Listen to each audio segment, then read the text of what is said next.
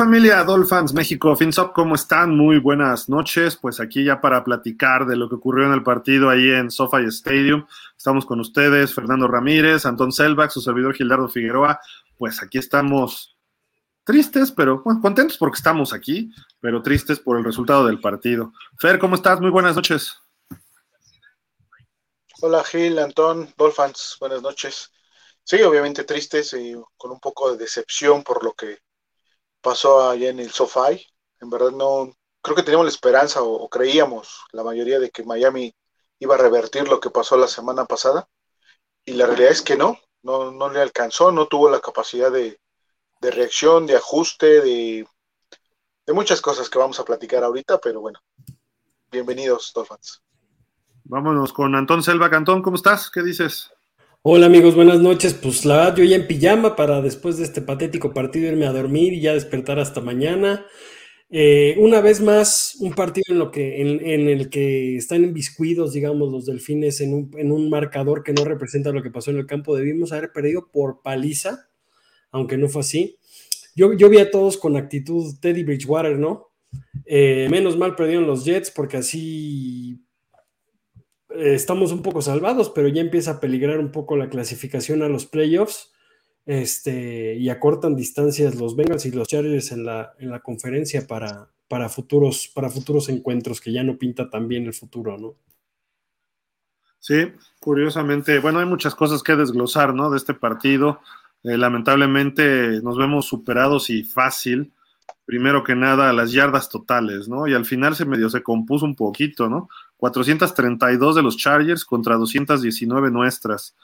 Eh, yardas por tierra, terminamos con más, pero fue por una escapada de 20 yardas por ahí ya del tercer cuarto de todavía Jeff Wilson y dos, tres acarreos de Raheem Mostert, pero no, no, no se pudo establecer el juego terrestre como debía hasta muy avanzado el partido. Yardas por pase, 127 Miami contra 350 de los Chargers. Tiempo de posesión 39-38 contra 20 nada más de nosotros. Ese tipo de cosas no podemos darnos el lujo, pero bueno, ahí está parte de la clave. El partido se pierde 23-17. Aquí está ya la, la imagen de pausa de los dos minutos. Eh, Herbert hizo un partidazo, eh, falló 12 pases, curiosamente o irónicamente, Tua nada más completó 10. O sea, casi los que falló Herbert son los que completó Tua. Eh, pues hubo cosas positivas, sí, y si quieren empezamos por ahí. No sé si, si, si vean otra cosa, pero eh, yo quiero destacar la labor de Wilkins. Todas las jugadas le ganaba el uno a uno al liniero que fuera de los Chargers, al que fuera, hasta Corey Linsley incluso le ganó varias. Eh, le ayudó un poco Phillips, le ayudó un poco Sealer, pero un MVP de Miami hoy tendría que ser este, precisamente este hombre, ¿no? Christian Wilkins. Y él ayudó a que el partido se mantuviera de alguna forma todavía a tono, ¿no? Por algunas capturas, eh, presionando por el centro y Phillips haciendo capturas, eh, tacleando corredores detrás de la línea. Si no, creo que sí, como dice Antón, nos hubieran puesto una paliza y fea. hoy regresaron muchos Chargers no es un mal equipo y lo dijimos desde la semana, no es un mal equipo, tienen estrellas por todos lados. Jugó muy bien Mike Williams, que no había estado jugando bien, y pues Khalil Mack pues, también estuvo, trajo en jaque todo el día Teron Amstead, bueno, todo el partido. Eh, eso me, dolió mucho y pues se nota, se nota, Nofer, que Teron no estaba listo para hoy. Sí, sí, se, se, vio, ¿no? Creo que estaba limitado un poco en cuanto al trabajo de sus brazos, que es lo que podemos destacar mucho de Terron, su técnica para hacer los contrabloqueos. Hoy no la pudo aplicar al 100%, además de que tenía frente a un gran ala defensiva como es Khalil Mack. Y eso obviamente se, reflejó muchísimo en el juego, porque cuando está Terron es más, más fácil correr por ese lado. Ahora no se pudo, ¿no? Hoy no se pudo correr, no se estableció la carrera ni siquiera por ese lado. Creo que hubo pérdidas. Por ese lado la línea se rompía de ese lado y eso pues obviamente tuvo muy incómodo a Tua, tuvo que salir corriendo varias veces. Eh, creo que tomó ahí buenas decisiones para correr, pero vamos, no es el, mejor ambiente para desarrollar la ofensiva de Miami. estimado Antón, ¿tú qué, viste del partido? Pues que la defensiva literal nos tuvo en el, en el partido, valga la redundancia, ¿no? O sea, gracias a que Sí, le, sí nos arrollaron, porque esa es la realidad, pero la defensiva no permitió tantos puntos y eso permitió que hasta el cuarto cuarto fuera alcanzable el, marcador, ¿no? Yo destaco un poco también a Tyreek Hill, que ya superó, ya es el, el, receptor con más yardas en una temporada de Miami. Este, por ahí rompió otro récord, me parece. Creo que es el primer jugador con 150 yardas este, en, no me acuerdo en cuántos partidos. Se me olvidó ahorita, lo tengo para el martes. no, no, lo alcanzó, ¿eh? se quedó en 81 yardas. Pero lo, el... el... primer jugador con dos jugadas de 60, algo así, de un fumble y en recepción. Una... Pero bueno, esos datos que. sí, que, que, son, que son irrelevantes para, para el paupérrimo desempeño de todos, ¿no? Si bien este partido creo que sí, este, la defensa, lo, repito un poco, nos, nos, tuvo en el partido hasta el cuarto cuarto, pero con la actitud que traían todos, vía Tua desconectado, Tua, si algo se caracteriza por la precisión y, y nada más una tercera parte de sus pases los completó. Y de esa tercera parte, cinco fueron en el último cuarto. O sea, eh, partido para el olvido. Desesperante el partido, ¿no? Sí, de esos frustrantes, ¿no? Que no te, que no, ves por dónde y, eso que ha habido algunos en la historia de Miami, así, pero este sí no, no se veía ni por dónde pudieran levantar las manos en algún momento. Eh, algo de estadísticas, tú a 10 de 28, 145 yardas, un touchdown. Afortunadamente no le interceptaron, pero otra vez se veía eh, desconectado, dejando pases atrasados, uno a Waddle, uno a Gesicki, que era más fácil que los interceptaran. Eh, no sé qué le pasó a Tua desde el descanso, de la semana de descanso. Yo sabes que siento, Gil, un poco que ya encontraron cómo pararlo, ¿no? Al no, haber, al no haber carrera, pues ya encontraron que con siete hombres atrás, obviamente le complican mucho la situación a los receptores. Hubo una, una secuencia de jugadas de, las, de la ofensiva de, Miami en todas las jugadas no había un receptor eh, que estuviera desmarcado, ¿no? Entonces también es complicado eh, eh, hacer efectivo tu juego aéreo. No, no es justificarlo, obviamente tuvo un, mal desempeño, no tuvo un juego, nunca entró en ritmo, no lo vimos encendido como lo hemos visto en otras ocasiones, y todo eso va sumando a, lo poco que, que estás generando, ¿no? a mí me parece que el juego lo perdimos en el segundo cuarto cuando, cuando Boyer le regala esos seis puntos prácticamente a, los Chargers en una tercera oportunidad de gol en la yarda, creo que era la 20 o en la 23, manda a todos a, la línea de gol de, la anotación. Prácticamente ahí les regaló los seis puntos, les regaló el partido para mí, ¿no? ¿Por qué? Porque en el segundo, en el segundo cuarto me hicieron 17 puntos. Después, como bien dice Antón, en el segundo medio dejó de ser tan efectiva la, la ofensiva de los Chargers, por un poco por los ajustes y un poco porque ya se dedicaron a controlar más el juego, ¿no? Entonces, lo, limitaron a un gol de campo en cada uno de los, de los cuartos del segundo medio, pero lo que pasó en el primer medio, o sea, fue de, de verdad de llorar, ¿no? Tantito que los Chargers jugaron muy bien, Justin Herbert jugó muy bien, creo, lo, lo dejaron jugar cómodamente, de cierta forma, resolvió muy bien sus, sus situaciones de presión, o corriendo o rolando y encontrando a sus receptores, ¿no? Entonces, eso, este, aunado a lo que no hizo Miami, porque creo que ya había encontrado el antídoto y en esa, en esa serie final del primer medio, para mí lo, lo deja ir ahí este Josh Boyer, ¿no? Sí, porque eh, venía una tercera y como 15 o 20, una cosa así, y se, se dio todo el campo y traían bloqueo antes no anotó Eckler, incluso en esa misma, ¿no? Sí, exacto. Pero bueno, lo pararon y en la cuarta, pues ya nos hicieron el touchdown, que como es Brandon Staley, dije, bueno, a lo mejor también le falla, ¿no? Pero, no le falló en esta ocasión. Entonces, sí, no, pues, eh, Preocupante que, que, sigue siendo una defensiva que, sí, ok, no se rompe y lo que ustedes quieran, pero nos arrastran, o sea, nos hacen muchas yardas series de 60 yardas, de 45 yardas, de 70 yardas. Eso, o sea, cualquier defensiva termina por minarla, ¿no? Y creo que si fuese más efectiva la defensa, tendríamos una super defensiva, obviamente, ¿no? Contra un, eh, contra un equipo que realmente, pues no venía jugando bien, ¿no? O sea, sabíamos, sabíamos de la peligrosidad de los Chargers, pero tampoco estaban ejecutando muy, muy bien. Hoy fue el regreso de los Chargers, ¿no?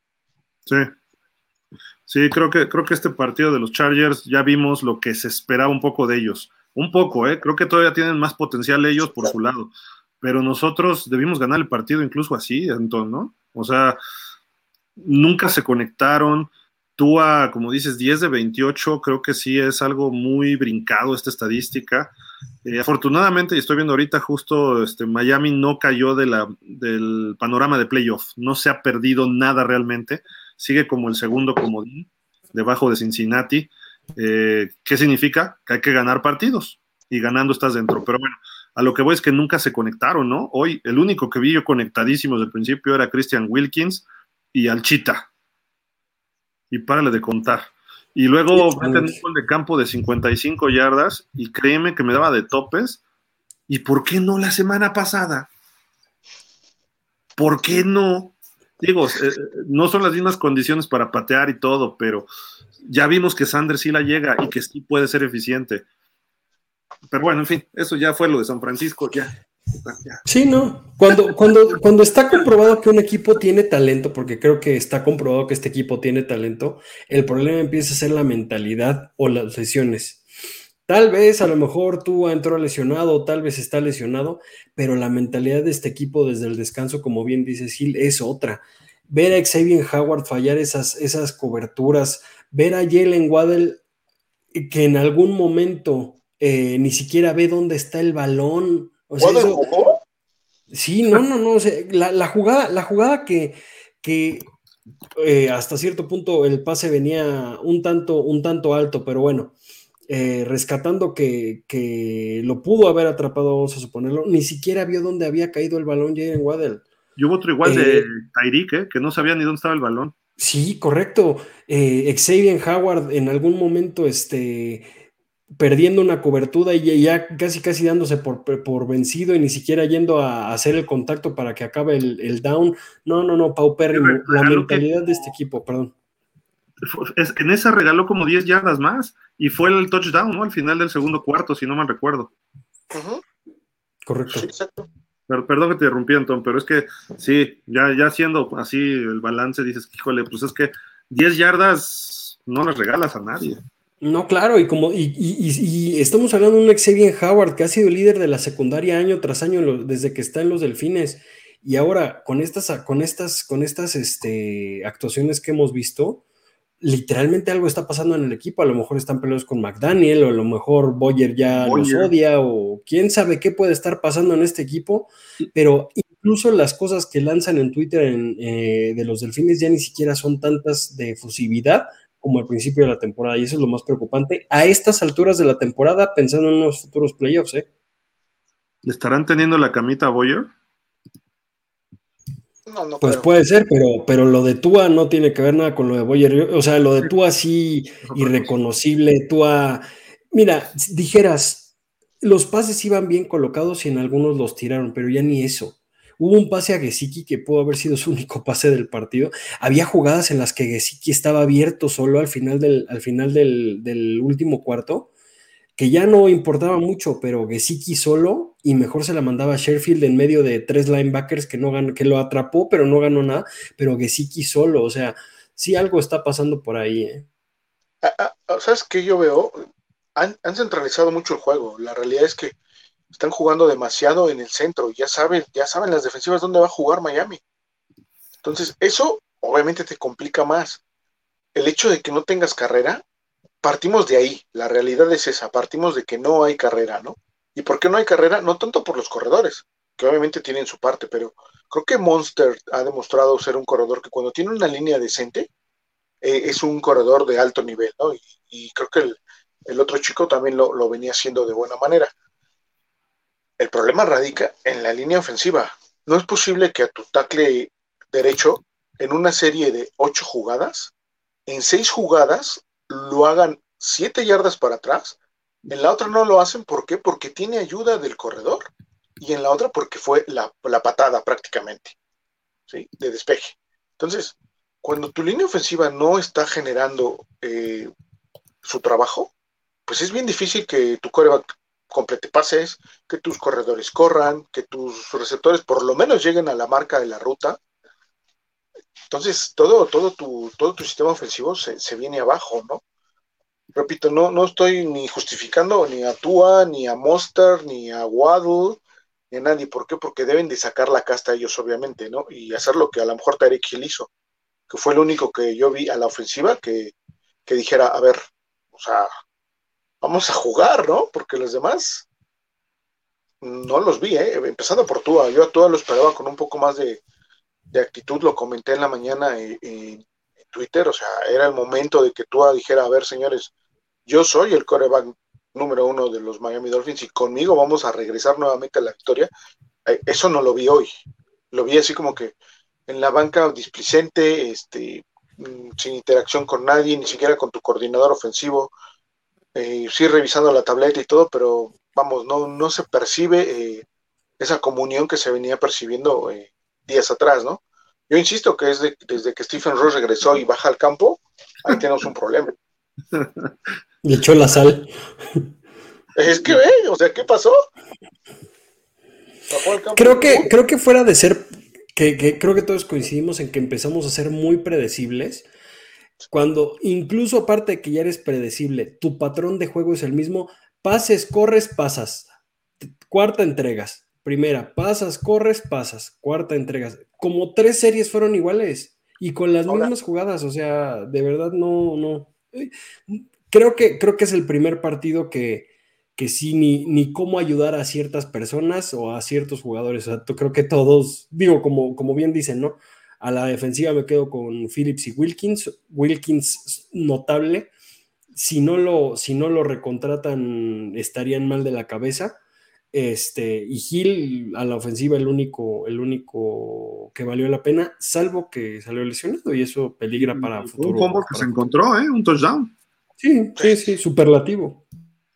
Bueno, pero sí se lo encontró, pero la diferencia entre el jugador de Chargers y, y Tarek Hill, ¿no? Tarek Hill seguía atento a la jugada y el de Chargers ya estaba festejando y tómala, que que la agarras y te la llevas, ¿no? O sea, creo que ahí tiene su mérito Gil de estar, estar conectado. Ahora, Miami quiere anotar de dos jugadas, de dos bombazos o de dos pases largos, quiere llegar hasta la anotación. También eso ya lo tienen súper visto las defensivas. Entonces, ¿dónde está tu juego? Tu juego de pases cruzados, tus screen, tus, tus, este, tus bootlet, o sea, todo lo que puede implicar el sistema, incluso no hemos visto una jugada de Jalen Waddle pasando por atrás de, de Tua ya, ya en la jugada en ejecución, ¿no? Para engañar probablemente de una reversa o este, no sé, ¿dónde está la creatividad de, la, del, juego ofensivo de Miami, ¿no? Sí, sí, está, está tremendo. Hay, hay, varios puntos a destacar, ¿no? Tanto ofensiva, defensivamente, incluso equipos especiales. Nos hicieron una devolución larga por ahí al principio que nos deja, hubo una muy buena jugada de Campbell que planchó al regresador, pero la siguiente él se escapa como 30, 40 yardas y deja en campo corto además, ¿no? Hay que este, insistir en equipos especiales. Me gustó el gol de campo, que por lo menos ya fue de largo, eh, pero a lo que voy es de lo del fumble, pues creíamos que era una jugada muerta y de repente Tyreek se la encuentra y anota. Quizás hasta fortuita pudiéramos decir esa jugada. Pero si no hubiera ocurrido eso, olvídate de 17 puntos, hubiéramos estado en 10. 10. el, el, no quiero restarle méritos al pase de Tua a Tyreek, pero si no se cae el defensivo, ese pase no lo, lo hubiera lo batea, lo batea, claro, es incompleto. O, o, a lo mejor interferencia, pero ahí se queda, no hubiera sido touchdown, o sea, no sé, pero... O, in, o se lo o se lo intercepta porque iba por dentro. De acuerdo, o sea, a lo mejor lo, vamos a ponerlo completa, no anota, pero a lo mejor hubiéramos terminado con un gol de campo nada más hubo circunstancias favorables de nuestro lado y que bueno. Luego los árbitros le, le marcan un castigo a Jalen Phillips que dices, digo, eso es, es genérico del NFL, ¿no? Pero dices, no inventen, o sea, ya los habíamos parado y a final de cuentas no nos costó puntos, tú decías, Fer, pero sí nos bajaron al reloj un poco más, ¿no? Sí, le bajan más al reloj y le quitan esa, esa inercia, ese ímpetu que, que había generado ahí la defensiva con, con esa captura. O sea, son cosas que, no se marcan en el, en el marcador de entrada o en el, en el, score, pero, pero sí le quitan ese, ese momento de, de, adrenalina al equipo, ¿no? Que a lo mejor ahí podría haber entrado a la ofensiva un poquito más prendida y, y anotar rápidamente como, como lo ha hecho en otras ocasiones.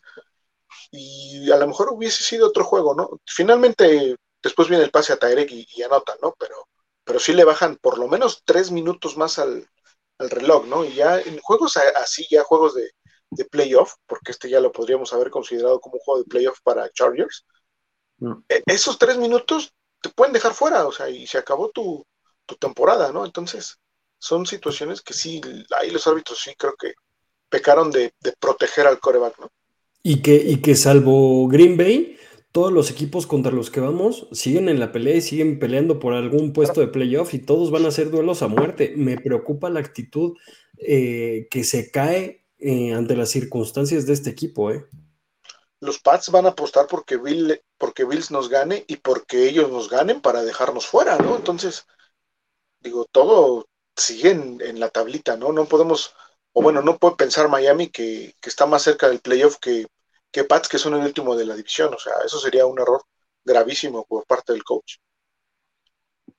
Sí, tremendo este, este partido fue, es más, me decepcionó más que el de San Francisco.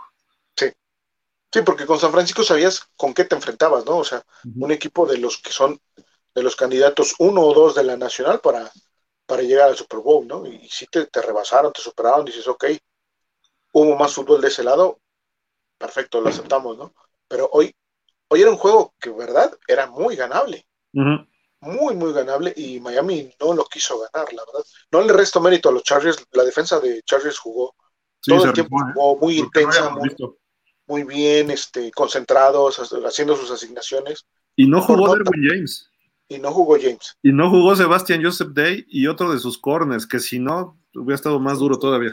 El, hijo de, el hijo de Asante Samuel que bien juega, pero al que odio cada vez más desde que se fue de los Delfines, primero con los Patriotas y después ahora con los Chargers, saca el Banoy, ¿eh? Sabía que juega en contra de los Delfines. Pero es que él juega bien, o sea, realmente se fue de Miami no por baja de juego, o sea. No, totalmente. era un jugador que, que aportaba y que estaba siendo el corazón de la defensiva de Miami. A mí me hubiese encantado que siguiera con Miami. Sí, en lugar de un Duke Riley que, entró en lugar de Landon Roberts, que salió un, rato lesionado, pero después ya regresó. Regresó, ¿no? No se reporta nada, sí. Ahora, también, también eh, Van Ginkel, Phillips, el mismo este, Chubb, estuvieron a nada, a nada de zafarle el balón a Herbert o de... Ah, la de Van Ginkel, ¿eh? La de Van Ginkel, que le mete el manotazo y justo cuando hace el manotazo... Herbert y pasa el manotazo y dices, ¿cómo lo vio? ¿Fue instinto? ¿Qué hizo este tipo, no? Sí, pues, se movió en ese momento, ¿no? Entonces estuvieron, la defensa estuvo, es tan, tan irreal, pero estuvo tan lejos y tan cerca, ¿no? Entonces. No, y dominando totalmente los frontales de Miami, que es lo que han hecho. Así estuvieron contra San Francisco, pero obviamente se vuelve muy predecible. Y de repente mandabas los blitzes. Si estás cargando bien con los frontales y te están comiendo atrás, mejor satura de gente atrás. Y siguió en eso o si vas a blitzar, yo, yo creo, que debes de, bajas a Holland, pero en, alguna de esas lo debes de votar. En todas las que baja Holland, en todas carga. O sea, el coreback ya sabe que cuando baja el safety, te va a cargar. Ni ninguna se te está regresando, ¿no? Entonces, exacto, entonces pues, te vuelves más predecible todavía, o sea. No, padecemos desde la semana pasada, desde la semana pasada, padecemos de bilicitis para todo y con Herbert que suelta el brazo, es una condena. Aparte, creo que hoy no fue un gran partido de Cajú, creo que sí tuvo por algunos hoyos, pero Xavier Howard sí no, no es el mismo. También. Ah, pero espérame, yo, a los corners no los critico tanto, ¿eh? Hicieron buena chamba, digo, no, obviamente te comieron, pero estás contra dos receptores que, son de los mejores de la liga. Sí, totalmente. no en estadísticas este año, quizá por lesiones, etcétera, no están en su mejor ritmo, pero ese colmillo largo y retorcido que tienen los dos, te la van a aplicar. Sí, hubo una, una jugada que iba, no sé si fue Mike Williams, pero le estaba cubriendo Cajú y, y, nada más estiró el brazo así, un poquito adelante de Cajú y llegó que, la verdad, Herbert, un partidazo este, parece una escopeta de tanto tiro que suelta el, chavo, creo que soltó 50 pases en todo el partido, completó casi 38, falló por ahí 12 este, pases, como bien decía Gil, pero la verdad es que sí, sí es élite este, este chavo. De, en unos años puede, puede llegar a hacer incluso récords este, en la NFL, ¿eh? porque sí. En unos años los está rompiendo desde novato. Sí, sí, sí. Totalmente. Y es el. Dijeron, dijeron que era el, mejor novato con más yardas, ¿no? El, rompió el récord de Baker Mayfield de más pases de touchdown de novato. Sí. Y de tres años. Y en tres años ya rompió las yardas de Andrew Locke. Sí, correcto. Entonces, correcto. Y, y, no, ponle más equipo y este cuate va a hacer milagros. ¿eh? Y si a eso le pones, si a eso le pones que la defensiva de Miami lo dejó cómodo, de cierta forma, que, te soy sincero, no estuvo cómodo Herbert, ¿eh? Estaban Se encima. estuvo moviendo. Sí, pero, pero, pero tiene esa característica también. Sí. y, que tiene la ayuda de su blitzes, corredor. Creo que sí, no. Porque cuando mandaban los blitzes, mira, nada más arribita del blitz. agarraban la maniobra, Y aparte tiene ayuda de un gran corredor, que hoy sí también nos destrozaron por, por tierra. Este 45 yardas nada más de Eckler, pero son yardas que duelen, son yardas que muchas fueron en tercer down, que fueron, fueron clave. Eckler también un gran corredor. ¿eh? Por eso decíamos que era, que importante, por eso decíamos que era importante presionar a, Herbert, pero con cuatro. Que los cuatro frontales fueran los que le, hicieran pasar problemas. Pero, pero, ¿qué pasaba? Que, que, lo hacías a lo mejor y después blitzeabas y le abrías el panorama le abrías el panorama a Herbert porque ya sabía que te iban a blichar y ya nada más tenía que esperar la ruta y con su brazo pues lo puede lograr. el pasecito cruzado a Mike Williams, que donde ah, no toca Xavier, eh, eh, no, estaba tan mal cubierto, pero Xavier obviamente, eh, digo, perdón, el pase iba obviamente muy bueno para Mike Williams y se entienden estos dos, así eran los pases de Marino de Chavo sobre todo, y se mueve hacia el lado derecho y lo pone perfecto justo en la caída donde estaba y Xavier estaba a una yarda atrás, no estaba así de que se lo quemaron, no. El problema fue después que no lo tocó. Y el que el pase que dices, mete un riflazo para un primero y diez, que nomás hizo así este Keenan Allen. Y ah, sí, fue Keenan Allen, sí. Y, y, estaba Cojo encima. Y dices, no manches, o sea, ¿qué onda? Y en cambio, ahí sí, y, disculpen que compare, pero de repente tú va Jalen Waddle con la cobertura encima ni siquiera le pegó al defensivo que venía media yarda atrás, lo puso más atrás. Y, también un Magesiki, y dices, y eran una escuadra adentro que ese es el fuerte de Tua. No sé si Tua esté lastimado, no sé que a lo mejor está nervioso de estos partidos, a lo mejor se creyó mucho lo que estaba haciendo bien, y aparte ya lo están leyendo los otros equipos. Entonces, todo eso se combina y lo, estamos viendo en estos dos partidos, ha sido terrible para él. Peor que sus partidos malos de la primera temporada. Y me refiero en puntería, que ese es su fuerte. A lo mejor te tiran un pase, el de Gesicki de la semana pasada con San Francisco, lo puso bien el pase y se metió el defensivo, el linebacker, en cuarta. Dices, ok, pero el pase iba bien. Hoy los pases no iban bien y por, por poco hay dos, tres interceptados otra vez. La semana pasada voló a Waddle. Esto ya no es una cuestión de un mal juego esto hay algo que está pasando ahí en el esquema ofensivo con Tua, que tiene que resolver McDaniel y Bebel. Exacto, pero si tú estás lesionado, pues sácalo. No creo que esté lesionado, ¿tú crees que sí? No, yo, tampoco creo que esté lesionado. el ¿eh? tobillo, ¿no? En la semana. Sí, a lo mejor, a lo mejor no tiene un buen, no se planta bien para los pases por algún dolor que pueda tener en el tobillo, pero no es pretexto nada más atinarle a 10 pases de 30, aunque esté lesionado o como dice Fer, que pida cambio y, hasta no se quema públicamente para, para, o sea, qué desempeño tan paupérrimo, la verdad. Fue el, fue el segundo mejor corredor del equipo hoy. Entonces creo que problemas de, tobillos no. Y se vio bien, ¿eh? corrió y se dejó ir y todo. O sea, lo de siempre que hace él, que tampoco creo que esté muy bien. Bárrete, bárrete. Eso, y, y, también tomó bien la captura que le, que le hicieron, ¿no? Entonces, si ves sí ves avance en unas cosas, pero en otras cosas que, como que dices, ¿qué onda? ¿Qué pasó? O sea, ¿dónde está ese Tua que estuvimos viendo las semanas anteriores? Tampoco era así como que un super perímetro, como para no meter los pases que estabas metiendo, ¿no? Entonces, creo yo que estaban encima de Wadley de Hill, ¿eh? ese fue, esa fue la diferencia. Sí, estaban, muy cubiertos en esas progresiones que, que pasaron eh, la transmisión de, televisión, no había receptores desmarcados, o sea, no tenías a quién tirarle realmente, ¿no? Entonces, tantito eso de que entonces creo que tu sistema está dejando de hacer cosas que estabas haciendo o que tienes que volver a hacer para poder generar esos espacios en la, en la zona de, medio, de media distancia hacia arriba, ¿no?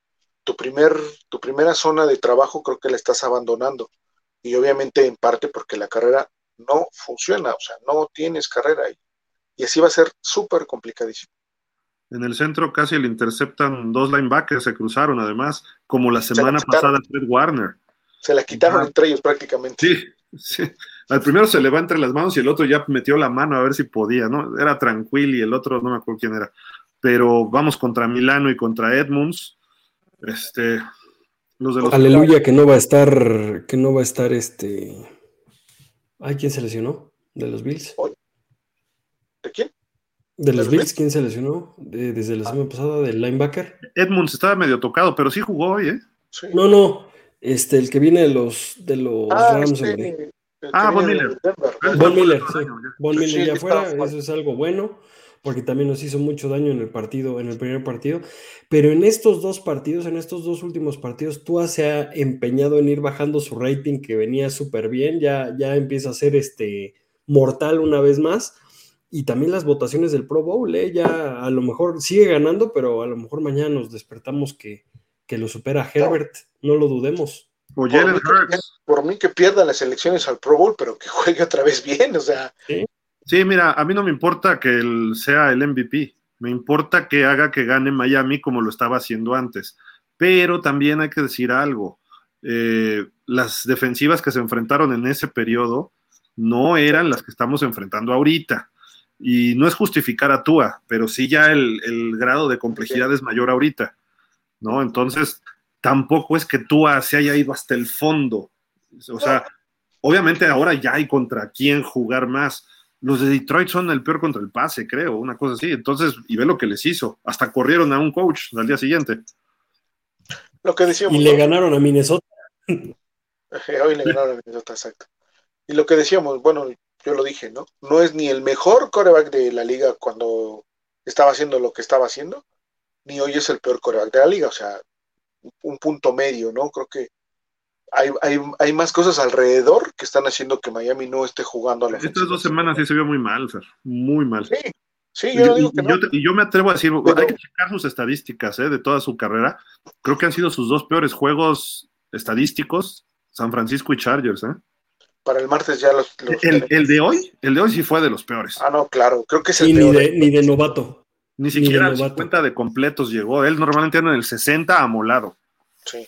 Hoy, hoy, no sé, no sé qué, qué, qué, pasó de verdad. Digo, mérito a los Chargers también. Eh, sí, exacto, mérito a los Chargers y también va en función de lo que está haciendo Miami, de lo que está haciendo como sistema ofensivo. O sea, creo que está cayendo, pero creo yo que McDaniel está cayendo en eso de querer, eh, lo que tú dices, de, de, ser un, de ponerse de pistolero con el otro coreback del, del otro equipo o sea, a ver, e, eso no, no, no es así.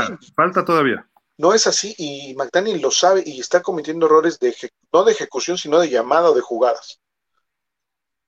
Sí, falta dos cosas. Tua hay que saberlo cómo llevar y Tua tiene que trabajar ciertas cosas todavía. No ha llegado al punto en que tiene que estar.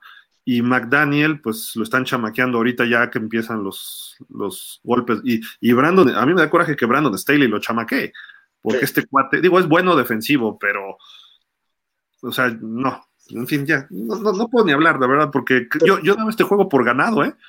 O sea, perdonen así, pero, y, y, no porque minimizara a los Chargers, sino por cómo llegaban los Chargers. También hoy, e, ellos hoy despertaron, eso es una realidad. Pero yo dije, no, pues este juego sí lo ganamos, nada más que se ubiquen, estuvieron toda la semana juntos ahí en California, no viajaron, no se distrajeron con sus esposas, familias, hijos, tíos, hermanos, estuvieron concentrados, digamos, esta semana y mira, salió como el tri, se concentran dos semanas antes en, Europa y van a ser ridículo.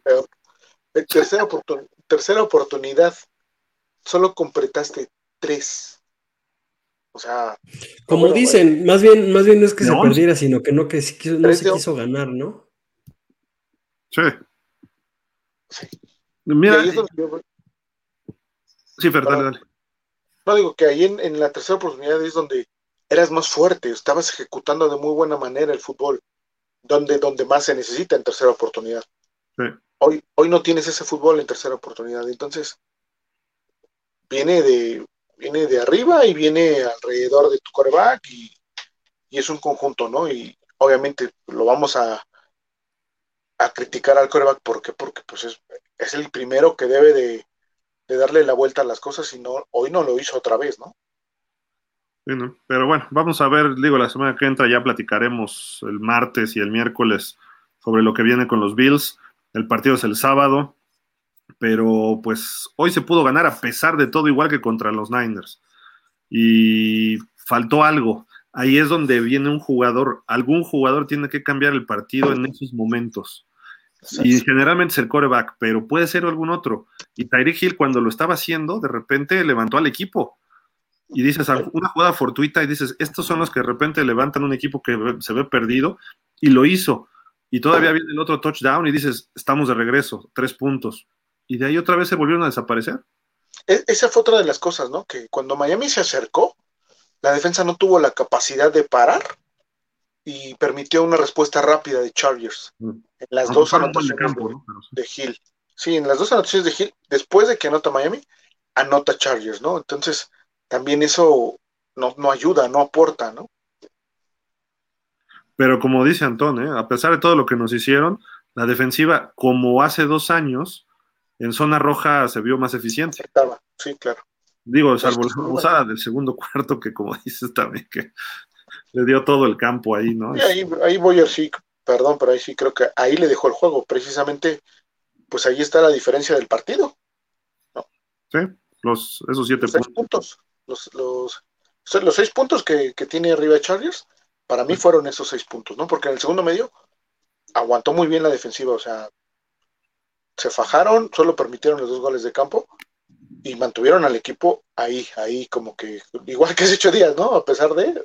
Para todas las yardas que nos hicieron y como se vio Chargers y eso, 23 puntos es nada, ¿eh? Casi, casi nos sale un juego como el de Búfalo, ¿no? Como el primero de Búfalo. Sí. Porque Herbert fombleó ya ahí en, la yarda 3, en la 2, ¿no? Porque Pero se puso vivo y la agarró. y también eh, su centro y ahí te encargo, ¿eh? No, y también Staley jugó, se jugó como cuatro o cuartas oportunidades y casi ninguna la, anotó, ¿no? Nos regaló tres puntos en la primera serie de ellos, ¿no?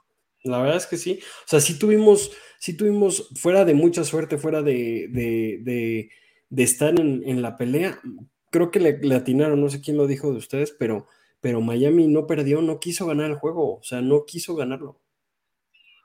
Y luego la patada corta, por poco, además, también ahí, este, Otra.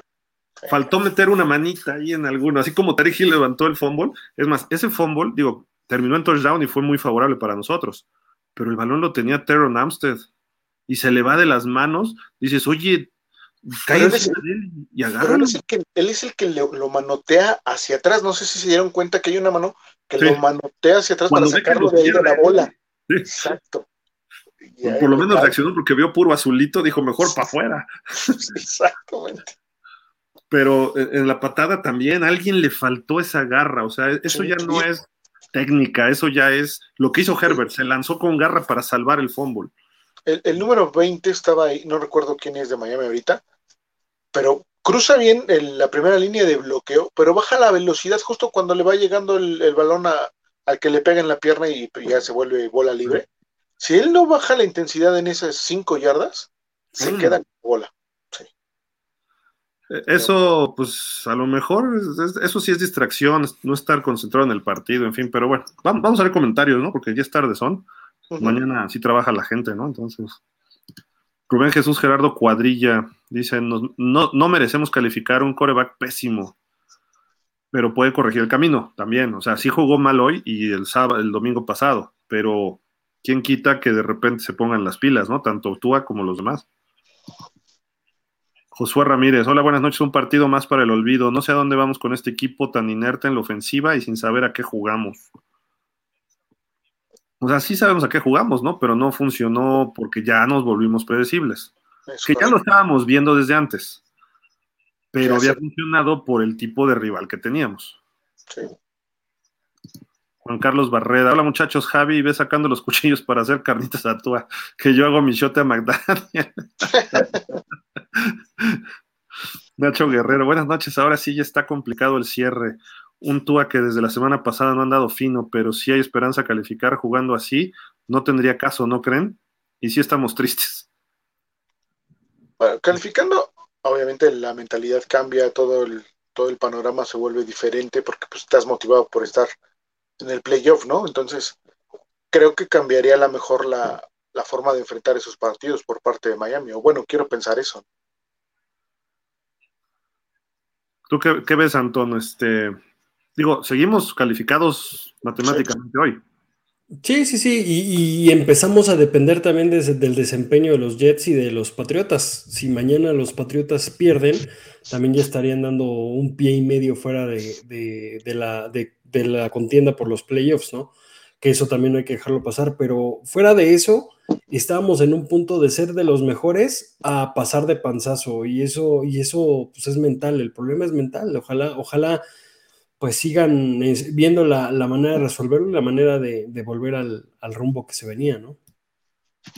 Ahí es donde entra la labor del coach, ¿no? Este, no tienes que este, menospreciar a nadie, pero que tengas 30-0 al medio tiempo a los Texans, a partir de ahí Miami dejó de jugar lo que estaba jugando. La segunda mitad con los Texans nos barrieron los Texans 15-0 y nos pudieron hacer más touchdowns porque eran los Texans, no hicieron más. Los Niners nos barrieron, salvo el primer touchdown que nos fuimos arriba, ¿no? Pero después nos fueron dominando. Hoy los Chargers nos dominaron de principio a fin también, en todos los rubros. Quizá el único dominante fue Wilkins. Entonces, algo ocurrió a partir de ahí que a lo mejor están sobreconfiados de que somos muy buenos, se creyeron algo que todavía no es cierto. O sea, vas enrachado, sí, y eso es positivo, pero no eres un equipo campeón si fueras, no sé, a lo mejor ahorita, si Filadelfia se confía, Filadelfia se viene abajo, ¿eh? a pesar de que tenga el momento. Y Miami entró en algo así como Filadelfia y de repente dijeron, no, nosotros somos mejor que nadie. Y de repente vienen los juegos difíciles y ahí es donde encuentras una realidad y no era cierto tampoco lo que estabas viviendo antes, ni tampoco lo que estás viviendo ahorita. Te vuelves bipolar, digamos, ¿no? De repente estás muy arriba en la euforia y te vas muy abajo de repente. Y eso te puede perjudicar muchísimo a un equipo y eso es lo que está pasando. Tienen que trabajar como si fueran empezando otra vez de cero. Olvídate del 8-5, olvídate de las dos derrotas. Vamos a ir a Búfalo. Y Búfalo hay que ganarle y eso. Estamos 0-0. Si pierdes en Búfalo, vamos con los Packers y lo mismo, tienes que seguir trabajando. Y ahí es donde tiene que ver el coacheo de McDaniel yo igual te podría ayudar contra McDaniel, no sé quién dijo de los cuchillos, porque si de repente McDaniel, me gusta cómo está haciendo las cosas, pero, pero de repente sí como que ese extra de fútbol le falta. Pero, bueno, ya echaremos más rollo el martes, ¿no? Pero ahorita Guillermo PM dice, saludos desde Las Vegas, nos vemos pronto en el DF en Buffalo Wild Wings, perfecto, para el próximo juego. Perdió Miami, pero apoyo al 100, excelente Guillermo, qué buena onda. Jorge Fregadís dice: Saludos a todos, noche de terapia, noche de horror. No apareció la, la idea ofensiva y la línea ofensiva horrible. Alexis Gómez, buenas noches, mis estimados. Pues sin comentarios. Y la otra semana, Búfalo. Juan Carlos García dice: Noches, porque buenas no tanto. Solo pido que Antón no descargues solo contra la defensa Boyer y acepte que tú no está para juegos importantes. Pues fuera de juegos importantes, no está ahorita pues no sé, tal vez puede ser que esté lesionado del partido de Texans, ahorita que me acuerdo cuando sale Terrón que le pegaron varias veces, o este, o mentalmente no está bien, o algo está pasando en el equipo, pero juegos importantes, pues a ver, todavía no llegan a un partido súper importante. Bueno, el año pasado contra Tennessee, ¿no? Que se perdió, pero, pero pues a ver esta temporada, a ver cómo va. Pero de Boyer sí estoy de acuerdo con, con eso, que Boyer también tuvo su granito de culpa, aunque como lo dije previamente, la defensa no estuvo en el, en el partido, ¿no? Por lo menos no fue peor, ¿no? O sea, te cedía todo el campo y al final apretaba, ¿no? Sí, conclusión, qué bueno que todos tenemos salud porque este partido sí estuvo mal, ¿no? Lo importante es que hay salud. Y a ver este Jeff Wilson y a ver Eric Rowe, ¿no? Si tienen salud ellos y los dos de la cadera, creo, ¿no? Juan Carlos No, que se lesionen si quieres Gil, más bien Tyreek Hill, que es el más preocupante porque también, salió, o sea, también salió. Pero también caeríamos en esa dependencia Hill y creo que es lo peor que le puede pasar a Miami, depender de, un solo jugador a la ofensiva. Miami es fuerte cuando todos sus jugadores de la ofensiva eh, generan. Pero Waddle, como, como bien dijo Gil, Waddle no está. Exacto, cuando, cuando tú repartes el juego con Waddle, con Hill, con Crackraft, con Ingalls, este, con el mismo Raheem Monster. O sea, eso es lo que necesita Miami, que no está generando desde afuera del campo el coach. Yo no veo problema que dependan de Hill. Ah, no, ¿verdad? No. Perdón la babosada. la verdad, estoy enojado. Eh, faltan, faltan, ¿cuántos partidos? ¿Cuatro? Cuatro. Cuatro. Y Hill, Hill, Hill Tyreek eh, ya superó los récords, que a lo mejor eh, los demás en eso, eso significa que le estás dando de más el balón, ¿no?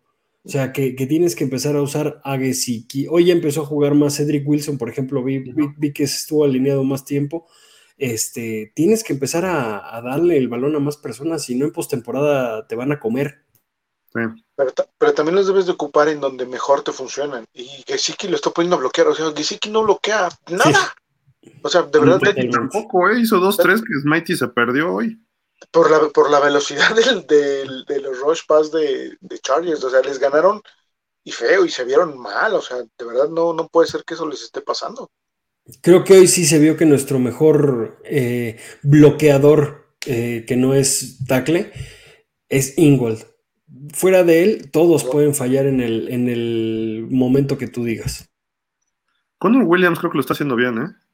No, me refiero fuera de los tackles, ah, fuera de la línea, la línea ofensiva. Sí, fuera de la línea ofensiva, nuestro mejor tackle es el, es este, el fullback Ingold, porque sí a Shaheen y a, y a Smithy también están fallando mucho, ¿eh? No, Smithy y Gesicki, ¿no? Sí, Smithy y Gesicki, perdón. Shaheen está lesionado toda la temporada. Juan Carlos Barrera dice: una auténtica vergüenza ofensiva, salvo Gil. Lo de Tua fue impresentable, siempre tirando a dobles y triples coberturas y todas a Gil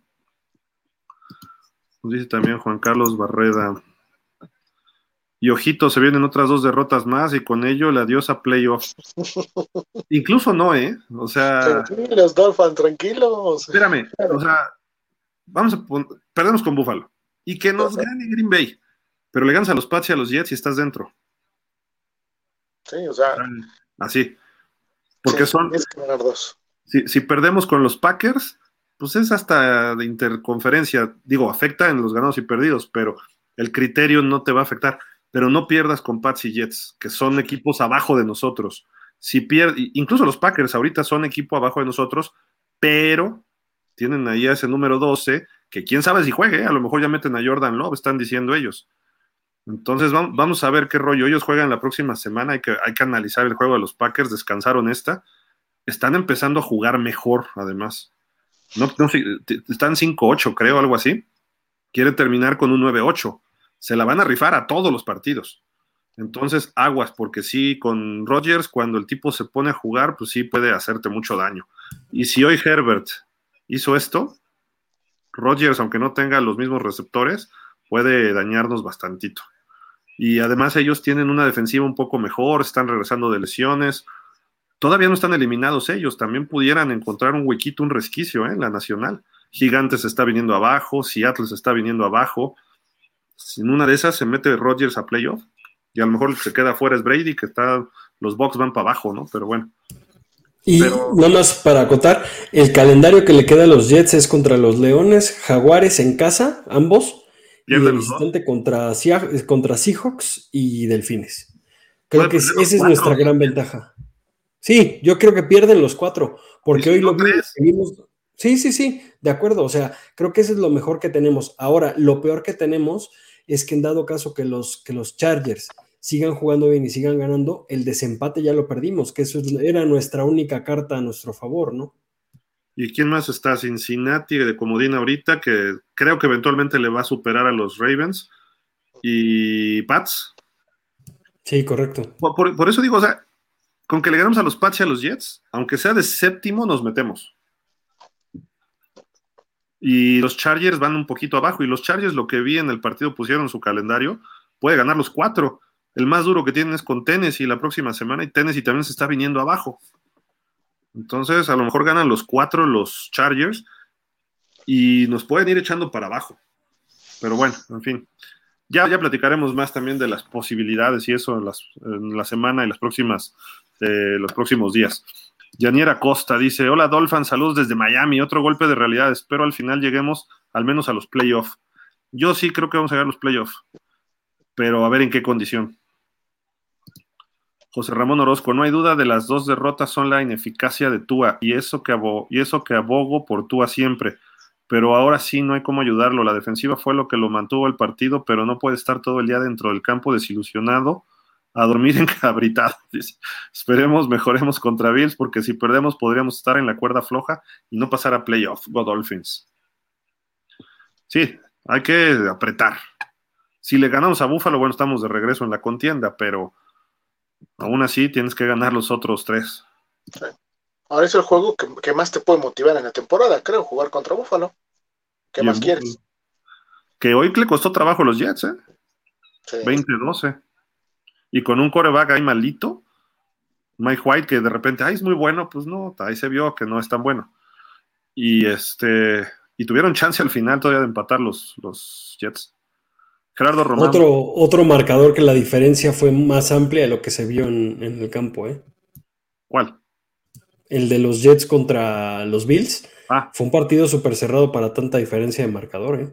Pues fueron ocho puntos nomás, no fue tanto. Pero, bueno, más mérito de, más, perdón, más de mérito de los Jets que mérito de los Bills el, haber este, perdido, ¿eh? Sí. Gerardo Román, buenas noches a todos, saludos a todos desde Aguascalientes. Veo muy complicado el cierre de campaña. Creo que perdemos en Búfalo y Nueva Inglaterra y muy complicado el juego contra Jets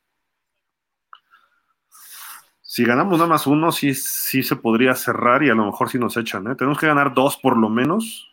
Y sobre todo Pats y Jets. Ya si le pegas a los Bills, bueno, pues.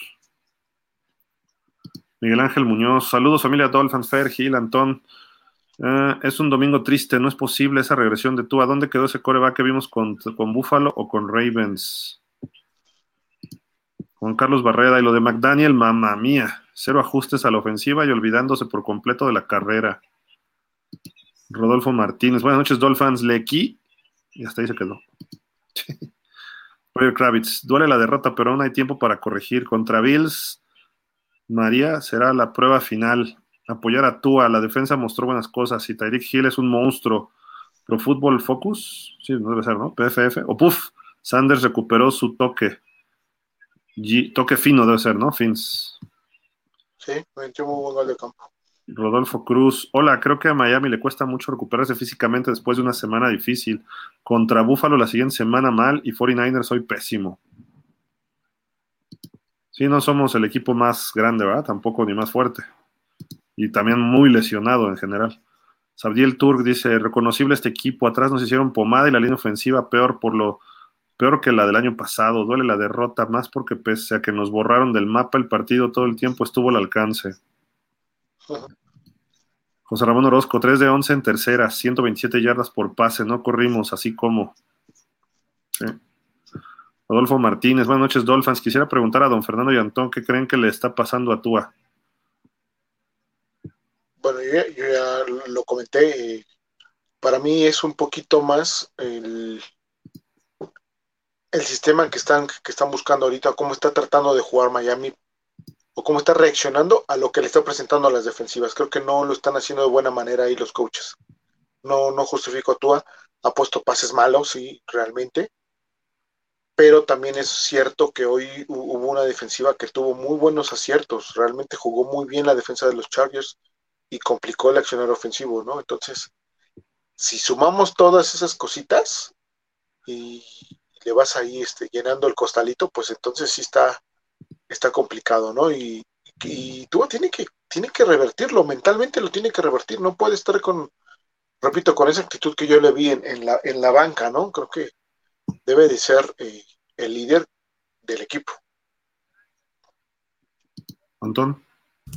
Sí, pues lo, mismo que, que, comenté hace un ratito, que yo sí veo que literalmente estamos viendo a un Tua que a lo mejor como les dije, ¿no? A lo mejor está lesionado, a lo mejor tiene un problema pues mental después de los partidos pasados, pero, pero que un coreback titular te haga 10 de 30 pases es inaceptable eh, y teniendo los receptores que tienes y lo que digamos, lo bueno, pues que puedes este, volver a, encauzar la causa y a ver qué se puede sacar, pero, pero sí, no, no, estamos viendo un Tua el peor desde que debutó, ¿no?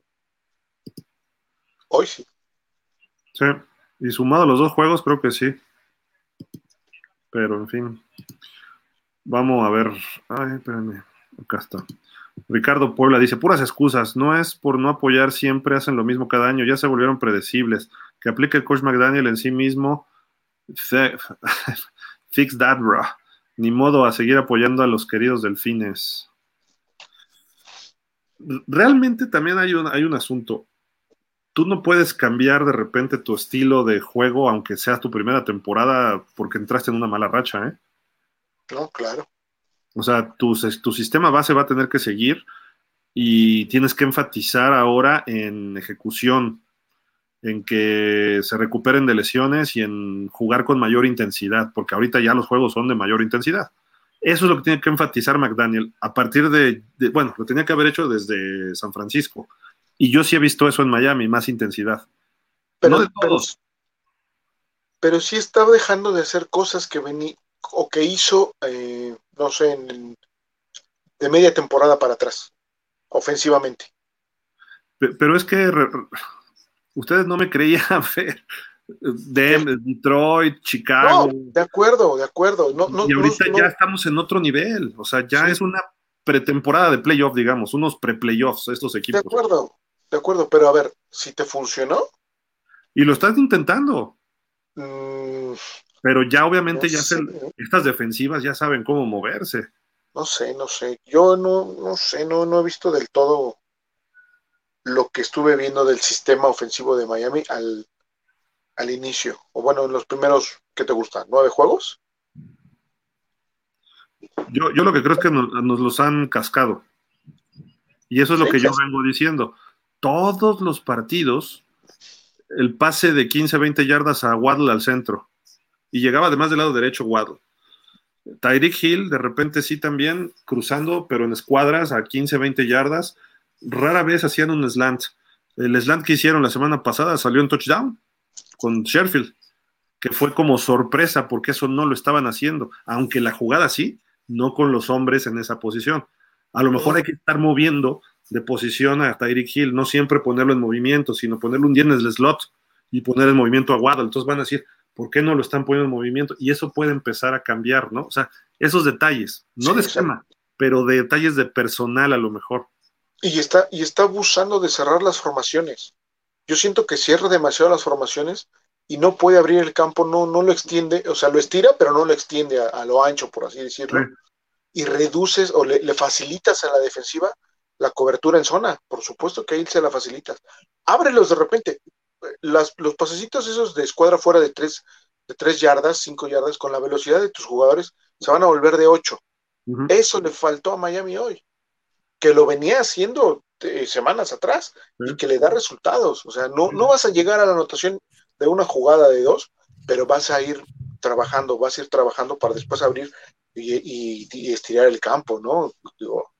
Yo sí veo que están dejando de hacer cosas. Y, a todo esto sumémosle que Waddell está tirando y no viendo pases. Eh, Sheffield se está metiendo en donde además linebackers le, le, le caen, ¿no? Eh, hay muchos errores, sí, totalmente de acuerdo con los dos.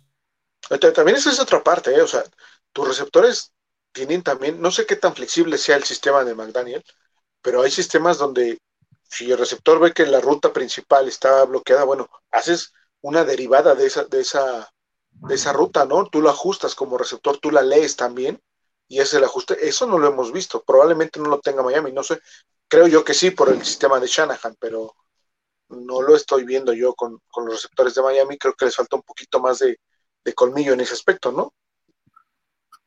Sí. Sí, tienen que empezar a hacer este, ese tipo de sustituciones oportunas, eh, mover no en la misma posición siempre a, a Tyreek Hill o a Waddle.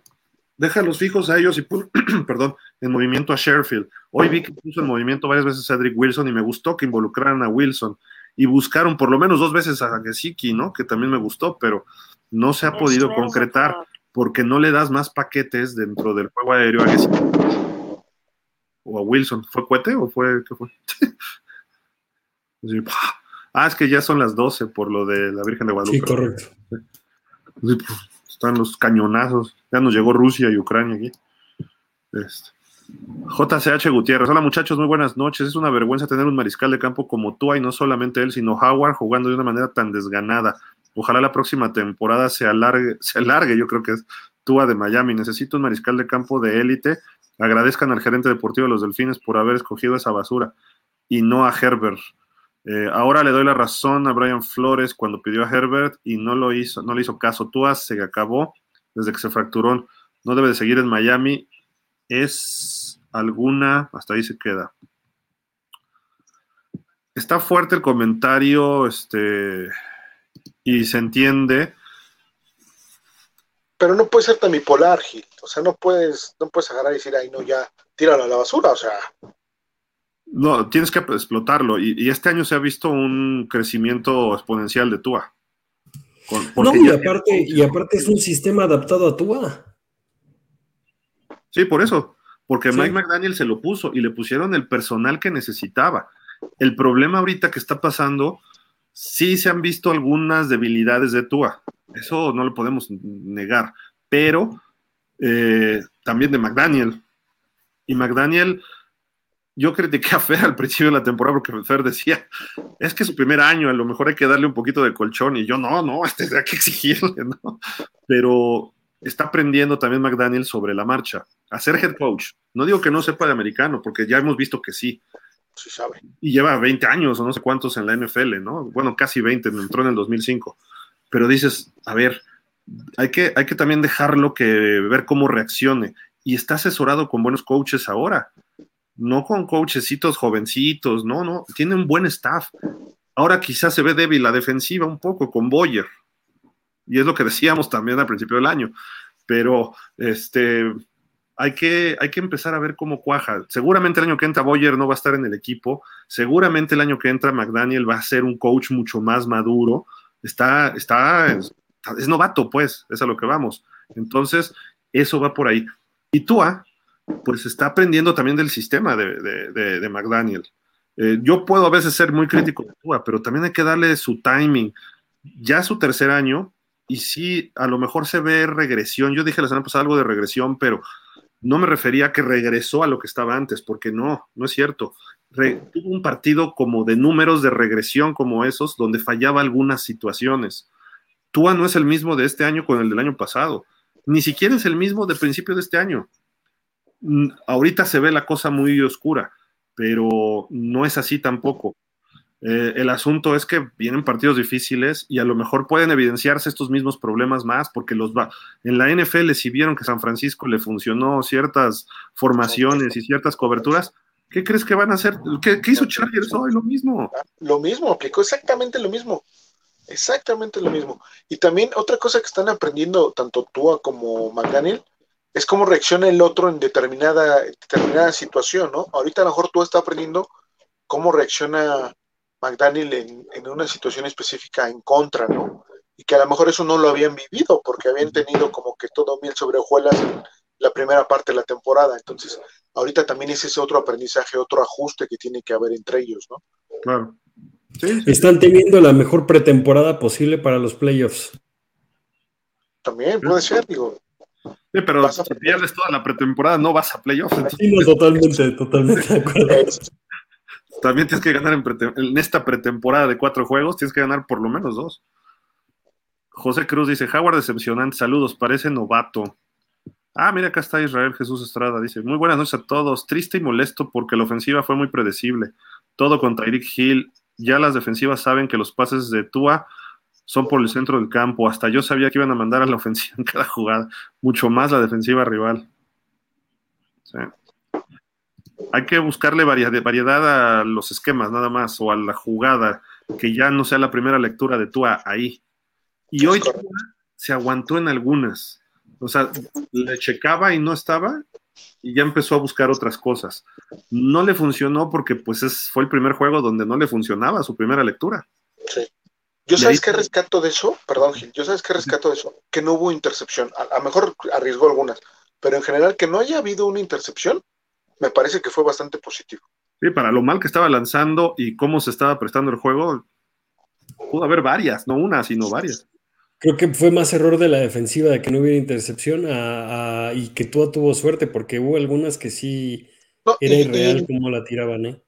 Y muchas de las que digo yo fue pases que no lanzó, pases que, se comió el balón y corrió, o de plano pues ya la tiró fuera, ¿no? Pero, pero que, ya no es el mismo, ¿eh? Tú allá Exacto. Hizo, hizo una que fue un castigo en contra de él que la lanzó, que estaba un safety más o menos cerca, ¿eh? de Miami no había nadie, pero dices, ese pase, pues ya ni modo, te la comes, ¿no? Pero, pero con calma, pues, a lo que va, a lo que voy con los comentarios, ¿no? O sea, es, difícil y yo soy, yo, y yo estoy de tu lado, ¿eh? Este fue hace rato a, no, no Israel, fue, ¿quién fue? JCH Gutiérrez. Este, Tua tiene esa, cuando lleguen los momentos importantes, Tua se va a ver como hoy pero si lo lleva bien McDaniel, puede que no se vea como hoy. Esa es la realidad. Entonces, todavía falta. Todavía faltan cuatro partidos más el que, el, que o los que tengamos de playoff. Si Monster juega, si Terron apoya, si Tyreek Hill hace sus jugadas, si Jalen Waddle también de repente explota, si el mismo Connor Williams logra contener un disparo, todo ese tipo de cosas, si se da, va a ayudar a que Tua no, no tenga este, estas situaciones y va a ser lo que dices, ¿no, Gil? Va, a lograr eh, sacar adelante, van a lograr sacar adelante los juegos. Tua no, no los va a sacar ahorita él solo, ya, ya lo vimos. Necesita ser todo el equipo y, y es regresar a esa parte. Sí, sí, sí, de, de acuerdísimo. Miguel Ángel Muñoz está perdiendo el liderazgo de Tua. No lo vi preocupado por el juego, distraído, desconectado, ausente. Pero también el planteamiento de juego de McDaniel no se me hizo el correcto. más que eso, es que los Chargers sabían que eh, el planteamiento es que hizo el mismo de siempre. Que no, no, digo que tengas que cambiarlo, sino que tenías que buscar algunas variaciones. Y eso pues ya se lo están cascando todos. Yo creo que para la semana que entra va a variar, va a variar. Luis Alberto Gutiérrez, hola, las cinco victorias fueron contra equipos de marca perdedora. El cierre de temporada es fuerte y no hay quarterback de élite ni hablar. Dice Julio César Ortega, casco de juego. Sí, sí estuvo feo. Javier Medina, la próxima semana nos vamos al tercer lugar cuando perdamos con los Bills y los Jets ganen. José Cruz, Wilkins y Gil, los únicos rescatables. Israel Jesús Estrada, Tua muy impreciso, Terron muy disminuido a lo que juega y la defensa muy mal, a pesar de que contuvieron. No es posible que cada quarterback rival tenga su mejor partido ante Miami. Fuera Boyer. ¿Te hablan, Antón, ahí? Juan Carlos Barreda, y si buscamos hacernos del último pick para obtener el Mister Irrelevante, chance y nos sacamos un break per no, pues eso acusan al dueño, ¿no? Roger Kravitz. Con Tua no seguiríamos invictos, pero seguimos siendo Dolphins. Deje, dejé de seguir en Facebook varios muros que según son de fans de Miami Dolphins. Qué pena que la gente muestre su frustración por medio de un juego. Mira, ahorita estamos todos enojados pero no nos vamos a pelear entre nosotros. O sea, mi frustración, pues sí, es, ah, mi equipo no ganó. Pues, es un equipo donde a lo mejor me reflejo, donde a lo mejor me gusta algo, donde me da esperanza, donde a lo mejor este, de la situación que vivimos actualmente dices, bueno, pues vamos bien y te da una esperanza y queríamos ver los juegos de los Dolphins y ahorita a lo mejor la gente se viene abajo. No, hay que seguir viendo a los Dolphins, ganen o pierdan, aunque suene difícil verlo así. Y este, y pues poco a poco vamos a ver, yo creo que este equipo no va por mal camino, pero no nos va a dar eh, la velocidad que veíamos, que creíamos que, este, que teníamos. Hace dos, tres semanas, me acuerdo clarito, me, dijo alguien, ¿se vale soñar con el Super Bowl? Y me lo preguntaron a mí directo, no, no por, no por este, no incluirlos. Y le dije, pues soñar con el Super Bowl, ¿por qué no? Pero yo prefiero tener una decepción en playoff a decir, mi equipo está para Super Bowl y si le ganas a alguien, pues no te vas a ir a burlar de la gente, pero dices, ganó Miami, le ganó Miami a los Chargers. Se lo digo a Diego que es Charger. Y pues si perdió, pues me va a decir Diego, ganaron los Chargers, está bien. Pero pues no andamos muy distintos ni Chargers y Dolphins ahorita, ¿no? Entonces, eh, puede ser que en playoff ganemos tres juegos seguidos. Y estos cuatro juegos aprendemos, ganamos tres y nos metemos al Super Bowl. O sea, no, hay que descartarlo del todo. O sea, locuras peores yo he visto en la NFL, ¿eh? O cosas más. También no estamos fuera del presupuesto de lo que presupuestamos, valga la redundancia, al inicio de temporada. O sea, seguimos en el, son en el que más o menos dijimos nosotros, ¿no? 11 victorias. Todavía son posibles. Sí, claro. ¿Está más difícil? Sí, de acuerdo. Pero seguimos pensando que entre 11 y 10 victorias es lo que iba a lograr Miami esta temporada.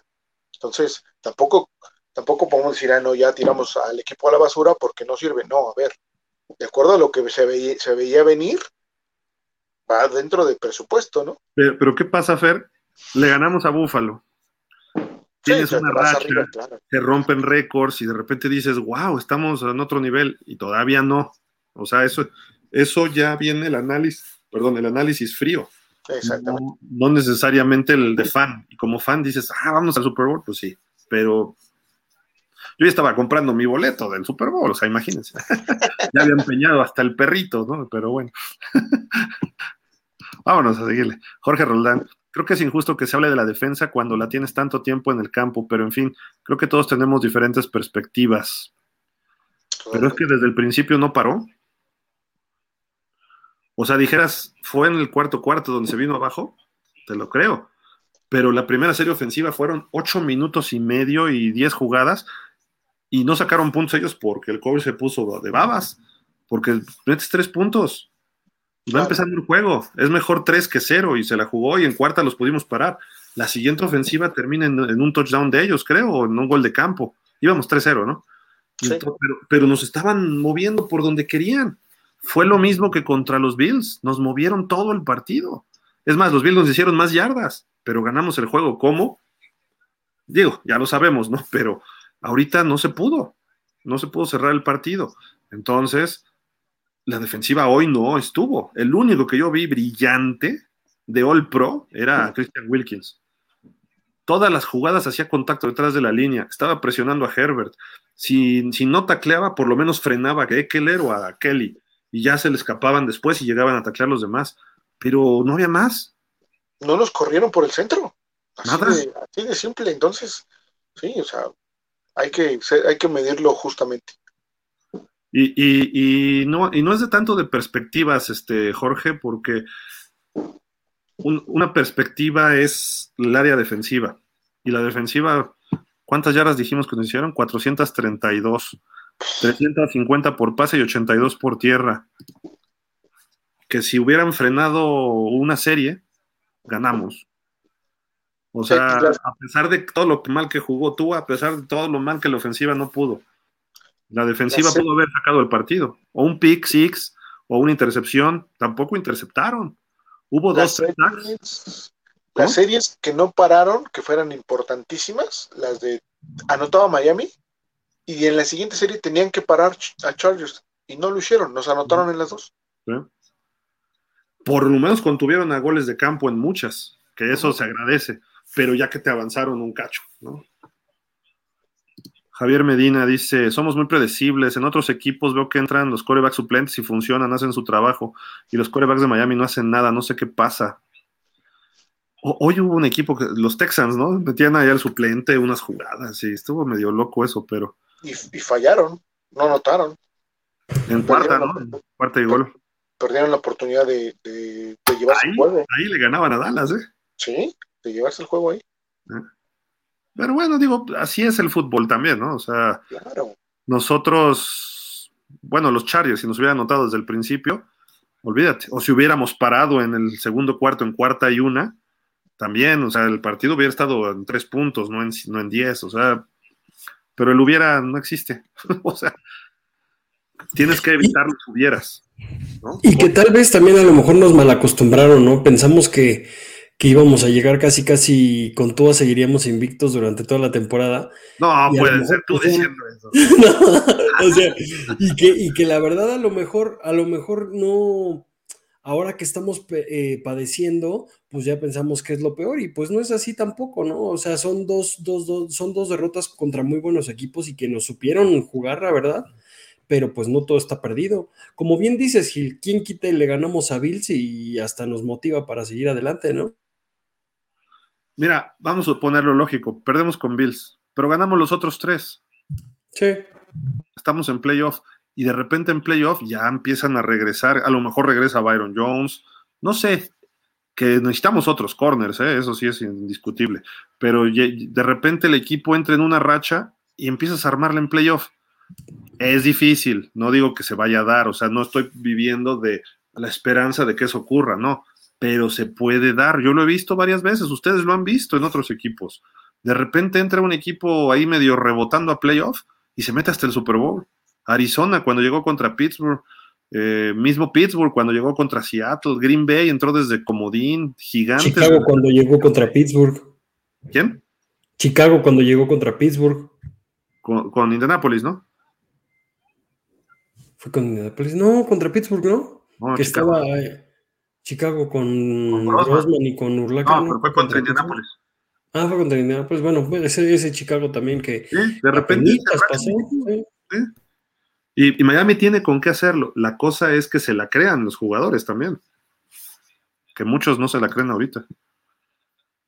JCH Gutiérrez dice: McDaniels debe darle la oportunidad a Skylar Thompson total. Dudo que calificamos y es un buen momento para probarlo. Y si no, también que se vaya. Tiene mucho trabajo McDaniel para la próxima temporada. Mira, puede ocurrir eso, pero solo sí, solo sí que tenga otro partido igual de malo tú a la próxima semana. ¿eh? Y sobre todo de actitud, no de juego. Y, y no sé si vieron una estadística en el partido. La defensiva de Miami en casa permite 15.2 puntos por partido. De visitante permite 32 33, sí, 33, sí. ¿Qué pasa con la defensiva? Totalmente. O sea, hay algo que tienes que resolver ahí. Y, y, si están hablando de la defensiva que permite 32 puntos o treinta y tantos por partido, pues no vas a ganar nunca. Y nunca vas a ganar también con la carrera que tenemos, que, que es nula. O sea, tengas a Wilson, tengas a Chase Edmonds, tengas a Raheem Mostert, tengas a Josh Jacobs eh, en un futuro. La verdad, nuestra, nuestra, nuestra carrera es nula por el factor que, sea línea o corredor. El año que entra hay corredores élite, agentes libres, ¿eh? Dos de Dallas. Dos de Dallas. No, no, nada más está Pollard. Ah, ese que Lillard, ¿no? No, hasta el 27, no sé qué estés asegurando. el 25, creo que hasta el 25. Polar sí, pero no sé, hay que ver. Está Saquon Barkley. Eh, por ahí tengo la lista. Mañana en pausa se las paso para que echemos un ojito, porque sí, hay como 10 corredores que dices, cualquiera de estos es élite, o puede ser élite muchos de ellos. George Jacobs es uno de ellos, que ya es. No creo que lo suelten los Raiders, pero bueno. José Cruz, estamos desperdiciando a Gesicki y a Ingold. Sí. Javier Medina, los veo muy perdidos. Sí, como que tienen que levantar todavía, pero vamos a ver, o sea, no, no, no, puede ser un problema de, pues, de motivación ahorita. Hay que ver cómo se levantan. Alexis Gómez, Howard, Howard sigue siendo cornerback top. Creo que le está pasando igual que Sanders. Sí. Sí, no, este año no, no está a ese nivel pero no tiene equipo alrededor. Él es el único contra el mundo. Y cuando estás solo contra el mundo, terminas perdiendo. David Galo, saludos a todos. Antes de poner como culpable a la ofensiva, culparía a McDaniel. No vi un plan de juego y cambio de mentalidad. Y a Boyer deberían darle las gracias. No puedes defender en tu zona de anotación, dejando avanzar todo. Y un buen regaño a Howard y a Jerome Baker. Correcto. Sí, sí, estoy de acuerdo con eso. ¿eh? Roger Kravitz, una vez más, malas marcaciones contra Miami Dolphins, en especial la supercaptura de Phillips. Uf. Y otra más. Herbert le doy un 8.5. A Tua le doy un abrazo porque es nuestro mariscal. A Javi le doy cero. dice Alfredo Jacome Senil. Dice: Boyer se tiene que ir. Sí, creo que Boyer se va a ir acabando la temporada. Ya quedó claro. No sé qué opinan ustedes, pero sí, ya es evidente. Sí, totalmente. Alberto Marino, buenas noches amigos, decepcionante partido, todo muy mal, la verdad es que nos ponen los pies en la tierra. Si así se juega ahora, preferible no llegamos a playoff. Para dar lástimas, mejor quedarnos donde estamos. Yo sí quiero verlos en playoff, eh. aunque den lástima. O sea, de verdad que estábamos acostumbrados hace mil años a eso y ahorita ya llevamos seis y antes eran ocho y antes otros ocho. O sea, yo quiero verlos en playoff cada año. Ya si un día te apalean, bueno, y si el año que entra ganas uno y luego pierdes, en una de esas encuentras una racha y te metes. Yo sí quiero verlos en playoff y, creo que vamos a estar en playoff. Es de las peores rachas que tenemos, ¿no? Los, la postemporada y creo que sí ya, ya hace falta. Desde el 2001 no ganamos un juego de playoff, o 2000. Rodolfo Martínez, fuera Greer, hay elementos que ya después de un tiempo se puede evaluar al gerente, ¿no? Pero. Rafa Rangel, buenas noches. Creo que nunca estuvimos en el partido. Un muy afortunado accidente nos dio el primer touchdown y eso maquilló las cosas. Tua con una lesión en el tobillo y creo que Hill también. Creo que los mayores responsables de esta derrota fueron McDaniel y el inexistente Boyer. Nunca fue el nunca fue él, fue siempre fue Flores. Lo vuelvo a decir. Si vamos a jugar así, en verdad que no pasemos. Esa semana de descanso disolvió el equipo. Sí, creo que sí. Juan Carlos Barrera, Gil y Waddle van enmascarado, van enmascarando la pobreza de talento de Tua y la ineptitud de McDaniel. Para mí, hoy dejamos ir a los playoffs. Las probabilidades de calificar bajaron a 74% y seguirá bajando. Dice Cristian Alvarado, ¿qué tal amigos Dolphins? Hoy se vieron muy desconcentrados, increíble, como no sabían en dónde estaba el balón. El castigo de Jalen Phillips que le regalaron a Chargers solo por taclear a Herbert, pero llevan dos juegos malos consecutivos. Dice Jorge Humberto, buenas noches. ¿Alguien me podría decir por qué hoy el partido lo, lo interrumpían tanto los árbitros? Yo no recuerdo un partido como que se detenía mucho, los referees constantemente se comunicaban de maneras extrañas. Tú arriéndose, Waddle no jugó de nuevo. Pues yo no, no, no noté eso, ¿sí? El partido estuvo muy interrumpido, ¿no, verdad? Y no hubo tantos castigos tampoco. Ajustes a lo mejor del reloj, no sé. 12 castigos, no hubo ajustes. Uno, uno. Lo único, sí, las actitudes de los jugadores, eso sí estoy de acuerdo, pero sí, que estuvo parado, no. Alberto Marido, mis respetos a Gil, se rifó a un lastimado y algunos a la defensiva, pero mal, muy mal. Alfredo Jacome, esa es la palabra, son predecibles. Sí. Que eso es muy fácil de cambiar, ¿eh? O sea, Rodolfo Martínez, se puede ganar o perder, pero hay maneras de perder cuando juega sin dar pelea, decepciona. Dice Israel Jesús Estrada. ¿Mande? Pero ahí se, peleó, a lo mejor no de la forma correcta o de la forma más eficiente, pero el equipo peleó eh, es, eh, la derrota, ¿no? No creo que no creo que haya sido una derrota tan ¿cómo decirlo? Desganada. Desganada, exactamente. Sí, no, yo, yo, sí vi esfuerzos, quizá no de todos, ¿eh? Pero Eso sí. Sí vi esfuerzos de varios, de varios, incluyendo Tua, de repente sí se sentaba y como que se quedaba así, pero regresaba al campo de juego e intentó correr, intentó hacer otras cosas él en algún momento, sobre todo ya en el tercer y cuarto cuarto. Raheem Monster, ya cuando vio que salió lesionado Jeff Wilson, jugó y le corrió, ya, ya corría con agresividad, o sea, chocaba y empezaba a arrastrar gente. Se notó un cambio, ¿no? Pero no, no, no fue de todos, obviamente. Hoy Terron Amstead vi una que Khalil Mack lo mandó de nachas. Sí. Dices, a ver, espérame, una cosa no es, una cosa es que te coma, te dé la vuelta o fallaste el bloqueo, ¿no? Por velocidad, pero que te manden de nachas y Khalil Mack, digo, son de poder a poder, pero no, eso sí no me gustó.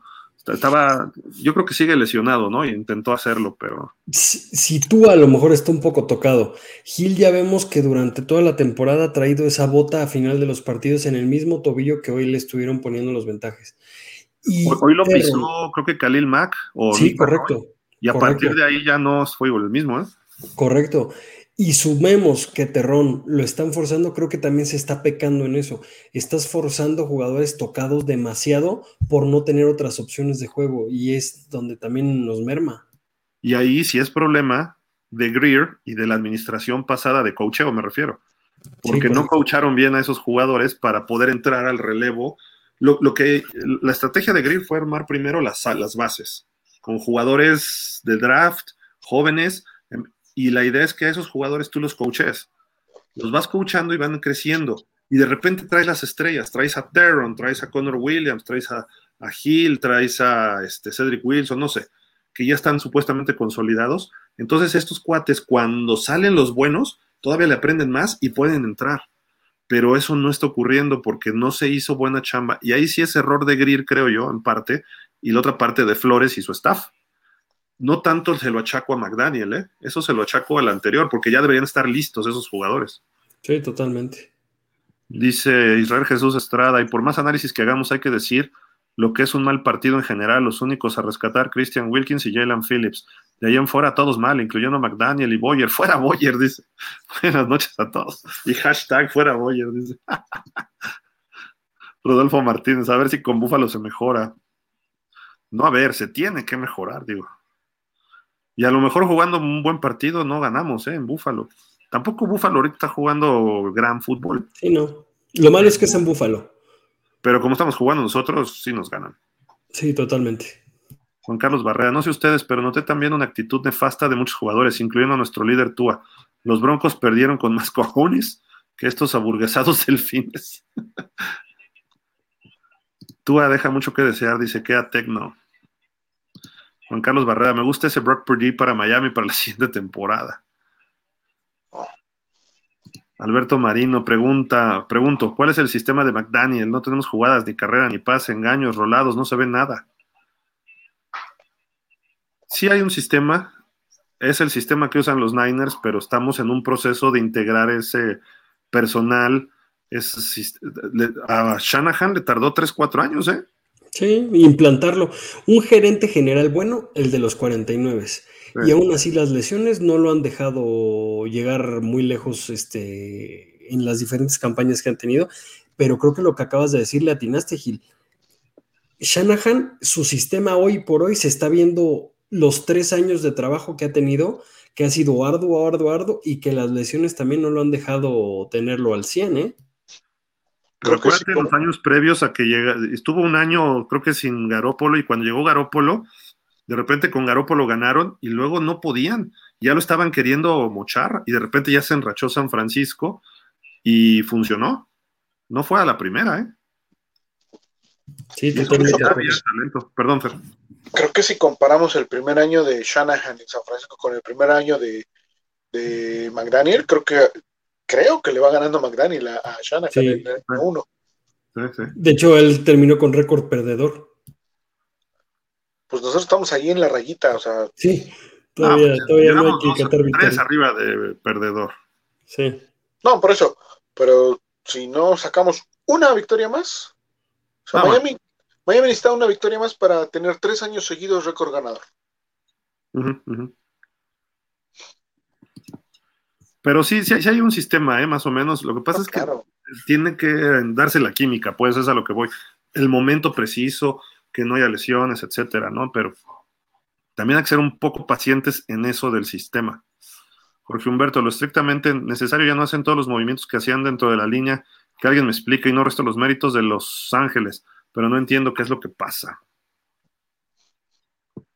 Sí. Javier Medina, Gil, ahora te reconozco lo que siempre has dicho, que tú no es un coreback élite. Y no sabes cómo me duele, me duele, porque es una inversión alta en un pick de draft. Y no por el hecho de Herbert ni Burro, no, no, sino porque me gustaría ver que Tua lo hiciera bien y creo que va por buen camino. Todavía puede crecer más. Este año hemos visto un crecimiento exponencial de Tua. Y ahorita estos dos juegos malos, pues también van a reflejar más, más, eso y, nos van a dividir más. Por, por ahí eh, leí un tweet de ayer o no sé cuándo, que de repente decía, este, Tua es nuestro, nuestro coreback y Justin Herbert es el de ellos. Eh, estamos contentos, tanto ellos como nosotros. No, los Chargers están al 100% contentos con Herbert. En Miami no, desde un principio, estamos 50-50. Y de repente hay, y de esos 50-50, habrá un, un 20% de este lado que de repente se mueve para acá. Y luego ese 20 se viene con otro 20, entonces se está oscilando y se vuelve una pachanga y es un desgaste para, para los fans de nosotros. Este, digo, hay que reconocer las cosas como son y pues entender las limitantes que hay. Igual Herbert tiene algunas, todavía tiene que superar otras, no es un coreback 100% hecho. Y este cuate tiene un potencial también muy fuerte. Si a esas vamos, ni Herbert ni Tua, es burro, ya llegó un Super Bowl. De hecho, hoy también le, preguntaron a McDaniel acerca de Tua y dijo que sí se ha hecho una inversión muy grande en tiempo con él. Entonces eso también quiere decir que sí, él se está poniendo la camiseta y lo está tratando de sacar, ¿no? O sea, no, no lo deja solo, pero a lo mejor también a veces no, no, pues no sé, no, no engrana o no sé cómo lo podríamos llamar. Mira, es, es muy simple. Si Tua se vuelve un bust, que todavía pudiera caerse a ese grado, si se vuelve un bust, se va Greer y se va McDaniel. Sí, sin duda. Si, si Tua empieza a jugar como lo ha hecho, que de repente empieza a entrar en un ritmo, McDaniel y Greer están bien. Greer apostó su carrera con Tua, que como gerente general, y tú dices, pues creo que fue una apuesta muy alta. Y le debe creer muchísimo para seguirlo haciendo. Y le puso al coach adecuado y le puso a los jugadores, y está bien que siga funcionando. Ahora, la apuesta, ¿dónde es? Donde tú dices que un coreback es élite. Eh, que tenga estadísticas, que tenga rating, porcentaje, todos los números que tú me digas, algunos más importantes que otros, etcétera. Pero también tiene que ganar y tiene que ser un campeón. El caso de Marino es el mejor coreback de todos los tiempos sin campeonato. Dices, Warren Moon no tuvo, pero Marino era mejor. Dan Fouts no tuvo, Marino era mejor y eso se lo reconoce todo el mundo. Marino fue un top 5, top, top 10, perdón, de los corebacks de los 100 años de la NFL, porque fue un fenómeno. Y desgraciadamente eso es lo que esperamos en Miami también. Pero bueno, fuera de ese, de ese rollo, los otros nueve por lo menos ganaron un campeonato, por lo menos. Estaba Brady, Peyton Manning, de los 10 mejores corebacks de los 100 años de la NFL. Entonces, Mahomes ya ganó un campeonato. Josh Allen puede ser Jim Kelly que llegue a campeonatos y los pierda. Este, Mahon, digo, este, ¿qué otro? Trevor Lawrence, pues a ver cómo le va con los Jaguares, ¿no? Es un equipo que siempre tiende a fallar. Tua va bien con Miami, vamos a ver. Lleva tres temporadas ganadoras hasta el momento. Sí, no, no se le puede checar.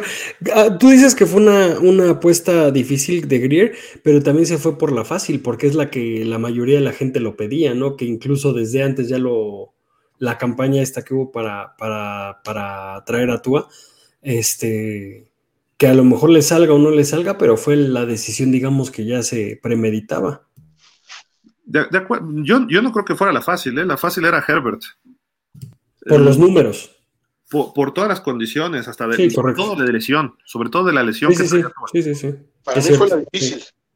Sí, sí, sí, es cierto, es cierto. Y en el 20 había muchísima presión por lo de que había pasado con Drew Brees cuando llegó a Miami, que evaluaron mal la lesión de Drew Brees y luego rompió récords en Nueva Orleans. Que eso fue otra cuestión más allá de la lesión, pero estaba ese miedo en Miami. Y entonces dijo este cuate, no, pues me quedo con Tua. Y él decidió por encima de Flores y de Ross. Cada uno quería uno distinto. El de Ross estaba más loco porque era muy difícil conseguir ese trade, ¿no? Y Cincinnati, lo, de hecho lo intentó Miami, pero se lo, lo batió Cincinnati. Hoy, hoy, si le hubieras dado a Cincinnati los tres picks de ese draft, a lo mejor no perdías tanto como te pedía Cincinnati, ¿eh? Pues sí, Austin Jackson, no hay Vinogini y tú. Pero quién sabe. No era tan malo. Cincinnati, ¿no? No, Cincinnati tiene su coreback este, franquicia y hay que reconocerlo y punto, ¿no? Ahí está. ¿Y los jaguares. ¿Sabes qué es lo difícil de, de esta situación de dos derrotas y que probablemente si llega a perder con Buffalo Miami la próxima semana, se viene nuevamente la, la historia o, el, o la nota de que Tom Brady se vuelve agente libre el próximo año y pues va a llegar a Miami y ya, o sea, otra vez vamos a volver a empezar con él. Yo, Jordan Love está presionando a los Packers para salir, pero tú si fueras este, el gerente de los Packers o el, vice, o el, el presidente, porque no es dueño, este, ¿qué harías? No, pues a Rogers. Exacto. Y Rogers puede quedar de agente libre o puede ser tradeable. Su, su contrato está de locos. Sí, no. a ver quién lo paga. E, ese es un problema. Pero, ¿tú a quién prefieres? ¿A Rogers o a Brady hoy? Es, es tema para off-season, no ahorita. pero Brady ya está, no está jugando mal Brady, ¿eh? No. Le fallan algunos pases. Brady no se ve tan fuera de ritmo. Este, Rodgers, imagínate a Rodgers en Miami, y regreso a lo de Rodgers, y ya sé que me han criticado, pero Rodgers le quedan tres años de contrato. Podría ser, pero bueno, primero tenemos que ver lo que falta de este año, tú a cómo responden los partidos importantes. Y si el proceso va a estar dispuestos a seguirlos, porque además acaba el tercer año de Tua y tienes que decidir si le das su, opción de quinto año o le das una extensión de contrato, que como van las cosas, si me dicen hoy, yo creo que le daría una extensión, no, no extensión, le darían la opción de quinto año, perdón. Quinto año se la das. Y simplemente por el, por el dinero que hay en los delfines, o sea, no, puedes contratar a, a Rogers con, con el cap space que tienes ahorita en Miami, ¿no? pero, hablando de Tua, hablando de Tua. Hablando de Tua es lo que tienes que hacer porque es para lo que te alcanza. O sea, suena así de feo, pero es así. El problema de la gente de Tua, que ese cuate es, es, Lee Steinberg. Sí, es perro. Y consigue los contratotes, ¿eh? Sí, sí, sí. Y si le lava el cerebro a, Chris Greer y va, va a sobrevender a Tua, a lo que sea. Si Tua nos lleva al Super Bowl o lo que sea, no lo va a vender como campeón de un Super Bowl, sino como de cuatro. Si Tua no nos lleva al Super Bowl, lo va a vender como campeón de Super Bowl. Si Tua nos pierde en playoff, lo va a llevar como si fuera un constante coreo de, playoffs. Lo va a vender mejor. Y entonces también Miami va a gastar más con respecto a Tua de lo que se debería. Porque su agente es, pues la palabra es perro. Entonces, es muy perro para el business, ¿no? Como diría, como diría Dani, para el perro. no, ese está para el perro, para abajo, ¿no? Pero bueno, sigamos con lo de ahorita ya para irnos a dormir. Cristian Alvarado, espero que contra Bill ya ocupen todo el playbook y estén concentrados. Sí. Rodolfo Martínez, el balón suelto que regresó Gil y la recepción donde anotaron fue porque se cayó el defensivo, si no, solo tres puntos hubiéramos anotado. Digamos que fueron jugadas, una bien circunstancial y la otra un tanto fortuita, buscada. El touchdown del pase fue buscado. Que se cayó el otro a botas, bueno, ni modo. Juan Carlos Barrera, ¿dónde está Javi? Se quedó en casa haciendo sushi a tu. Oye, su gran noche. Yo creo que mira, ya está. Es buen muchacho el Javi, es trabajador, se despierta temprano, no como uno que es flojo. Que a Tecno, nunca fue un coreback élite. Dice Jorge Humberto, los referees hoy en el primer cuarto, dos holdings, uno a Baker y otro a Wilkins. Segundo cuarto, un holding a Chop y un illegal a Hans. Acojo además de la interferencia ofensiva sobre Howard. Mira, todas esas holdings, siempre hay holdings, ¿eh? En cada jugada. Siempre. Lo que pasa es que no siempre los ven todos. Omar Enrique, saludos familia Dolphins. Esta derrota no estaba en los planes. Espero y confío en Dios que a estas alturas de la temporada no entremos en un bajón y por lo menos ganemos dos juegos Sí, buen punto. Creo que esta no la veíamos así. Por eso dolió. Ah, ¿se esto. esto. Mario Villaseñor, hola, saludos a todos. Me desilusionó el equipo, sobre todo tu asiento, que jugó igual cuando regresó de su lesión. Es muy inseguro, así lo noté, ¿no creen? Puede ser, ¿eh? De la semana pasada estaba espantado. Esta no lo vi tan espantado pero. Omar Enrique, la línea no le está respondiendo a Tua, se le estaban metiendo muy rápido y no le están dando tiempo a Tua para pensar, ver la jugada con claridad y soltar el pase con comodidad. Es que también es el factor, aquí el factor no es tanto la línea, sino que ya es diciembre. Y obviamente la línea no está a la altura de diciembre, la línea ofensiva. Y Tua a lo mejor llegó muy confiado a diciembre, y los receptores también a lo mejor dijeron, sí, sí se puede, y espérense, tienen que meter acelerador como los otros equipos. Franz Kleber dice adiós a la división entre Búfalo, ya prácticamente ganó este, ganó el este, y Aguas y pierden el próximo sábado el playoff. Adiós. Sigue acá Jorge Humberto. Tercer cuarto holding sobre Van Ginkel y sobre Wilkins, además de un agarrando a la ofensiva de Banoy Cuarto, un golpe a Tua y uno, a, igual a Herbert y el de Tua no. Otra vez, con todo respeto, hoy fue muy localista.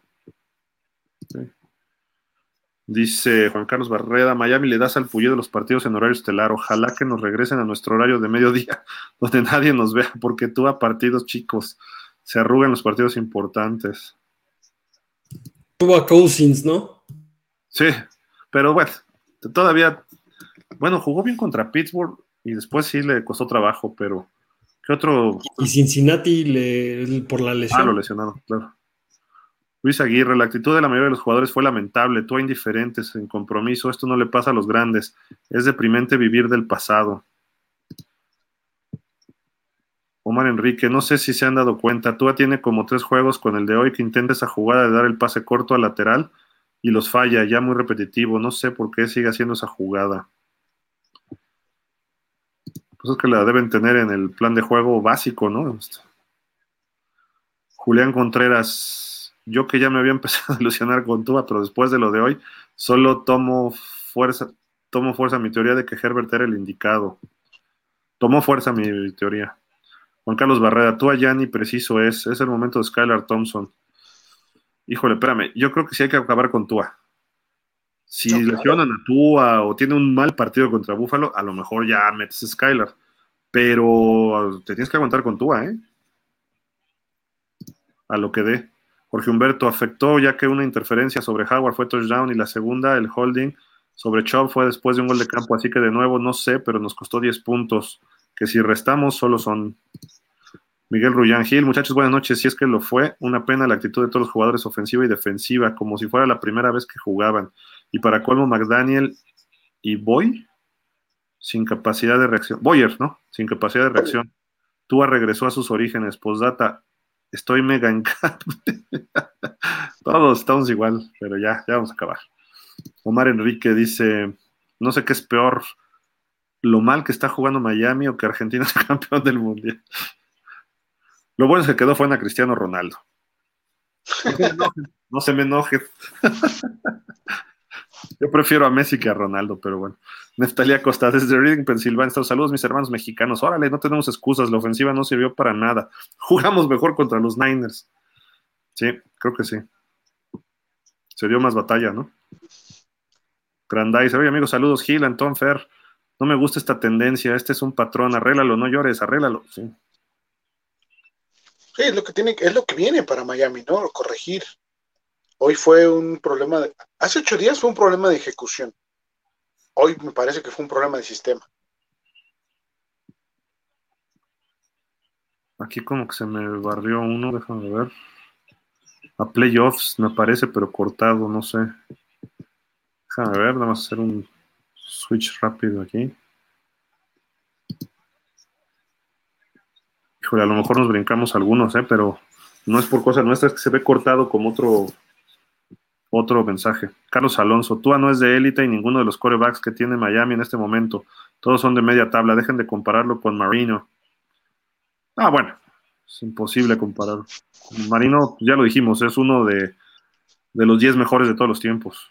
Y no dicho por nosotros, ¿eh? sino por la NFL. Grandizer, Dolphins, calendario restante 8-5 en Buffalo, Green Bay, en Nueva Inglaterra y Jets.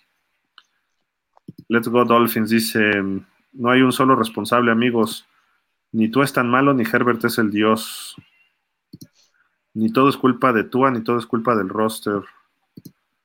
McDaniel es el responsable del equipo y no ha aprendido a ajustar, ni corregir a Boyer. No culpo al roster, pero sí al cocheo. Saludos. Y dice, postdata, si Brady hubiera jugado Read Option, sería un Rosen. pues sí. No, pues sí, no podría jugar Read Option. Hoy hubo una entrevista interesante que pusieron de Brady y dijo, yo no puedo correr, pero puedo poner el balón donde se me dé la gana. Esa es mi virtud. Claro. Queda Tecno. No ganaron los Dolphins ni mm, si no se quitan el estigma de lesionar. No ganarán los Dolphins si no se quitan el estigma de lesionarse. Sí, hay, hay, equipos más propensos y estos Dolphins son propensos. Pero creo que hoy no fue el problema, ¿eh? Omar García Sierra, los juegos que se deben de ganar es Jets y Pats, ¿sí? A chaleco. Y sácale a Green Bay si puedes, o a los Bills uno más y ya con eso. Catecno, vi el partido de Epic en Miami, qué decepción. ¿Por qué decepción? Si fue un juegazo. Sí. Fue un juego, fue un buen juego, la verdad. Cerrado, ¿no? Empezó muy mal David Woodley y luego Miami dominó el partido, pero no le alcanzó. Jürgen Max, me causa conflicto que en ambos partidos perdidos, en eficiencia ofensiva en tercera oportunidad andamos en 3, de 18. San Francisco 0 de 7 y Chargers 3 de 11. pero pues fuera Boyer. Let's go Dolphins. Me encanta la memoria colectiva sesgada. Tú hace hace chico en partidos grandes contra Bills, contra Ravens, Sunday night contra Pittsburgh. Esos no cuentan, mis hermanos. Come on. Claro. Mira, sabemos que se hace chico y lo sabemos y lo hemos dicho, pero se esperas que sea este el partido que brincan, ¿no?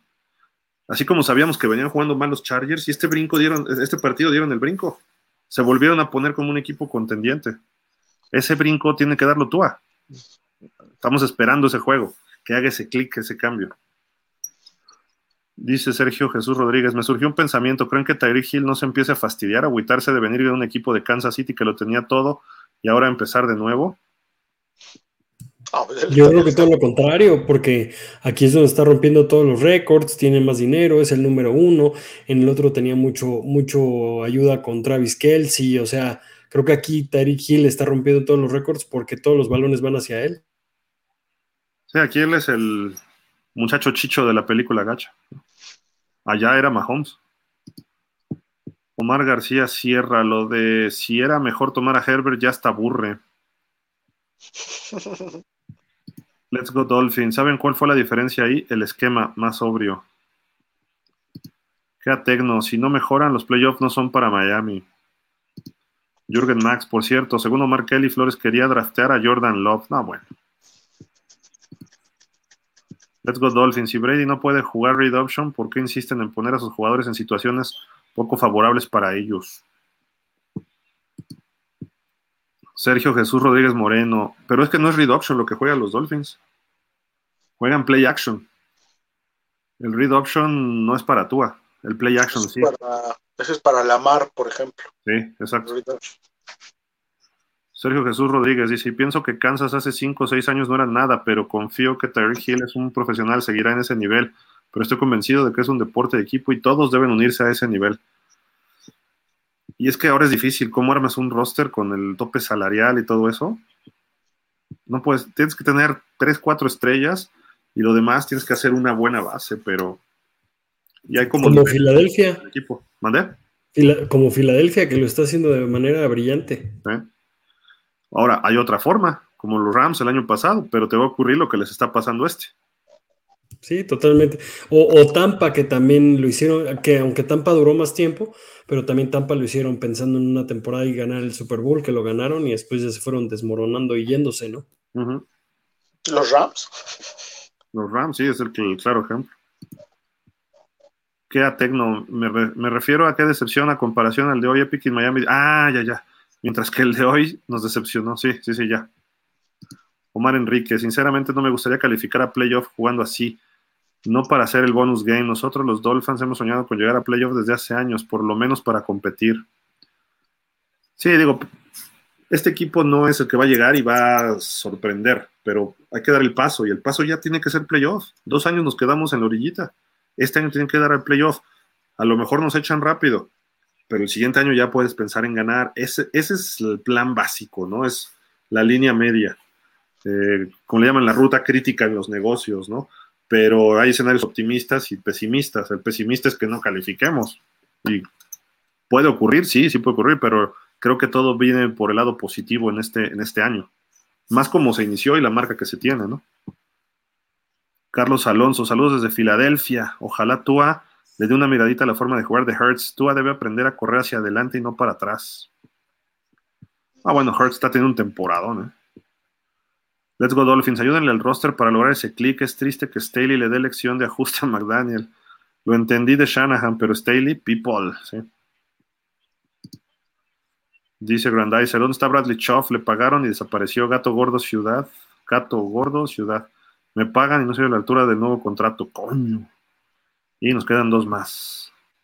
Dice Jürgen Max, yo creo que Pittsburgh descifró cómo parar a Tua. Ya no resultan los pases Dix porque los safeties están más pegados a los backers, reduciendo la anticipación en lo que es muy bueno Tua. Sí. Y fue a partir del segundo cuarto del juego de Pittsburgh.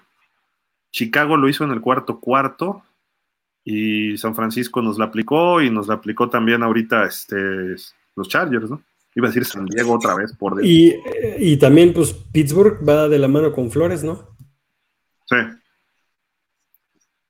Let's go Dolphins. Lo de Read Option es una alegoría, es poner a Tua en su mejor posición de acuerdo con la situación de juego. Tienes una West Coast Offense con un roster versátil, aplícalo. Sí, sí, sí. Que creo que lo están aplicando, pero no les ha funcionado todavía. Hay, hay cuestiones y principalmente, mira, cualquier sistema, el que quieras, necesitas línea y ha sido un problema de Miami. Cory Naya dice: Hello chicos, ánimo. ¿Cuál ánimo, Cory? Por Dios, ¿no viste el partido? Tú porque ganó Dallas hoy, ¿verdad? Estás contenta, pero bueno. Apenas. Pero ganó. Ya quisiera yo haber ganado hoy así. pero como las ganó Dallas. Pero debería estar preocupada, ¿eh? Omar García Sierra dice que no todo debe ser pases buscando 15 yardas, hacer juego en cortos, cuadras y que los receptores alarguen la jugada. Claro. De acuerdo, pues ya, ya acabamos. Hay muchos pases que hacían los Pats, si se acuerdan. Salía Mendola como hacia afuera y luego se cortaba hacia adentro en 4 o 5 yardas, o Edelman. Y luego salió un poquito más larga, más largo este eh, Gronkowski, pero también hacía ese mismo tipo de jugadas. Entonces digo, pues por ahí, por ahí puede ser que busquen algo así, porque Tyreek no te va a notar en una jugada, pero puede hacer esa jugada y te puede ganar 15 o 20. Uy, entraron ahorita muchos, este, muchos comentarios. Nos leemos de volada porque sí, vamos a Ya estamos cansados, tristes y decepcionados. Es más, vamos, bueno, solo porque es el día de la Guadalupe, pero si no, nos iríamos a un bar a perder hoy. Omar García Sierra dice: Es que no todo debe ser pase. Ah, ese ya estaba, ¿verdad? Ah, es que, sí, ese ya lo leímos, ¿no? Ya. Juanjo Arriaga, han dejado de usar estos dos últimos partidos el play action. Esas jugadas eran muy favorables para avanzar y atacar la zona del medio, donde se tenía mayor porcentaje de completos. Sí, Let's Go Dolphins dice, amén Omar García, así mero, parte desde el fundamento, correcto. Bueno, Enrique, o sea, Gil, no me malentiendas, una cosa es llegar a playoff y si pierdes compitiendo, ok, no pasa nada, pero llegar a playoff y que los demás equipos deseen que les toques porque saben que eres el bonus. Sí, sí, no, no, te entendí, te entendí. Que no sea como con Jacksonville, ¿no? Hace 20 años. Pero este, en fin, viste a Dak, qué horror. sacó el partido, sacó el partido. Pero, sí, por eso digo que debería estar preocupada. Está bueno, pues muchas gracias a todos, descansen y pues esperemos que esta semana se trabaje bien en Miami y que tengamos un mejor partido el próximo sábado. Este, Antón, has estado muy callado, triste. No, no, no.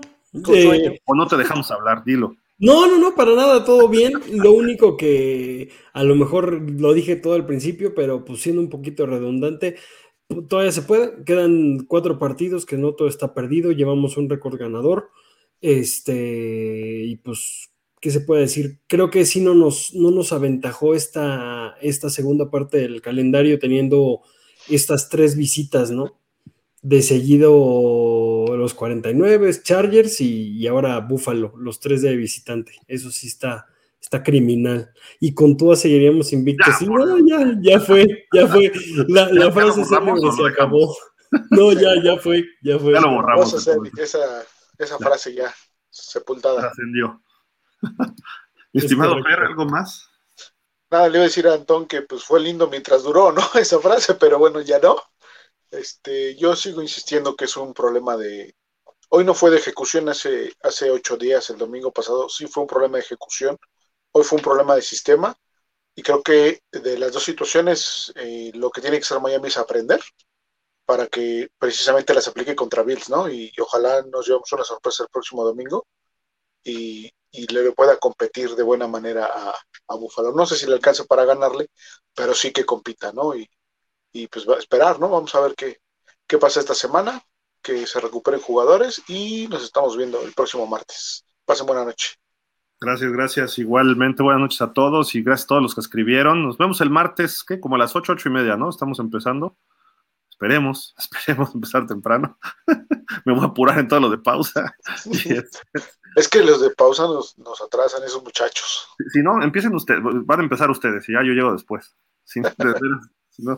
Pero bueno, muchas gracias Antón Fer, a nombre también de Javi y de Israel, que estuvo escribiendo, no, no entró el programa, pero estuvo escribiendo. Nos vemos el martes ocho, ocho y media para ya el show de los Dolphins y prepararnos rumbo a los Bills, a ver cómo nos va esta semana.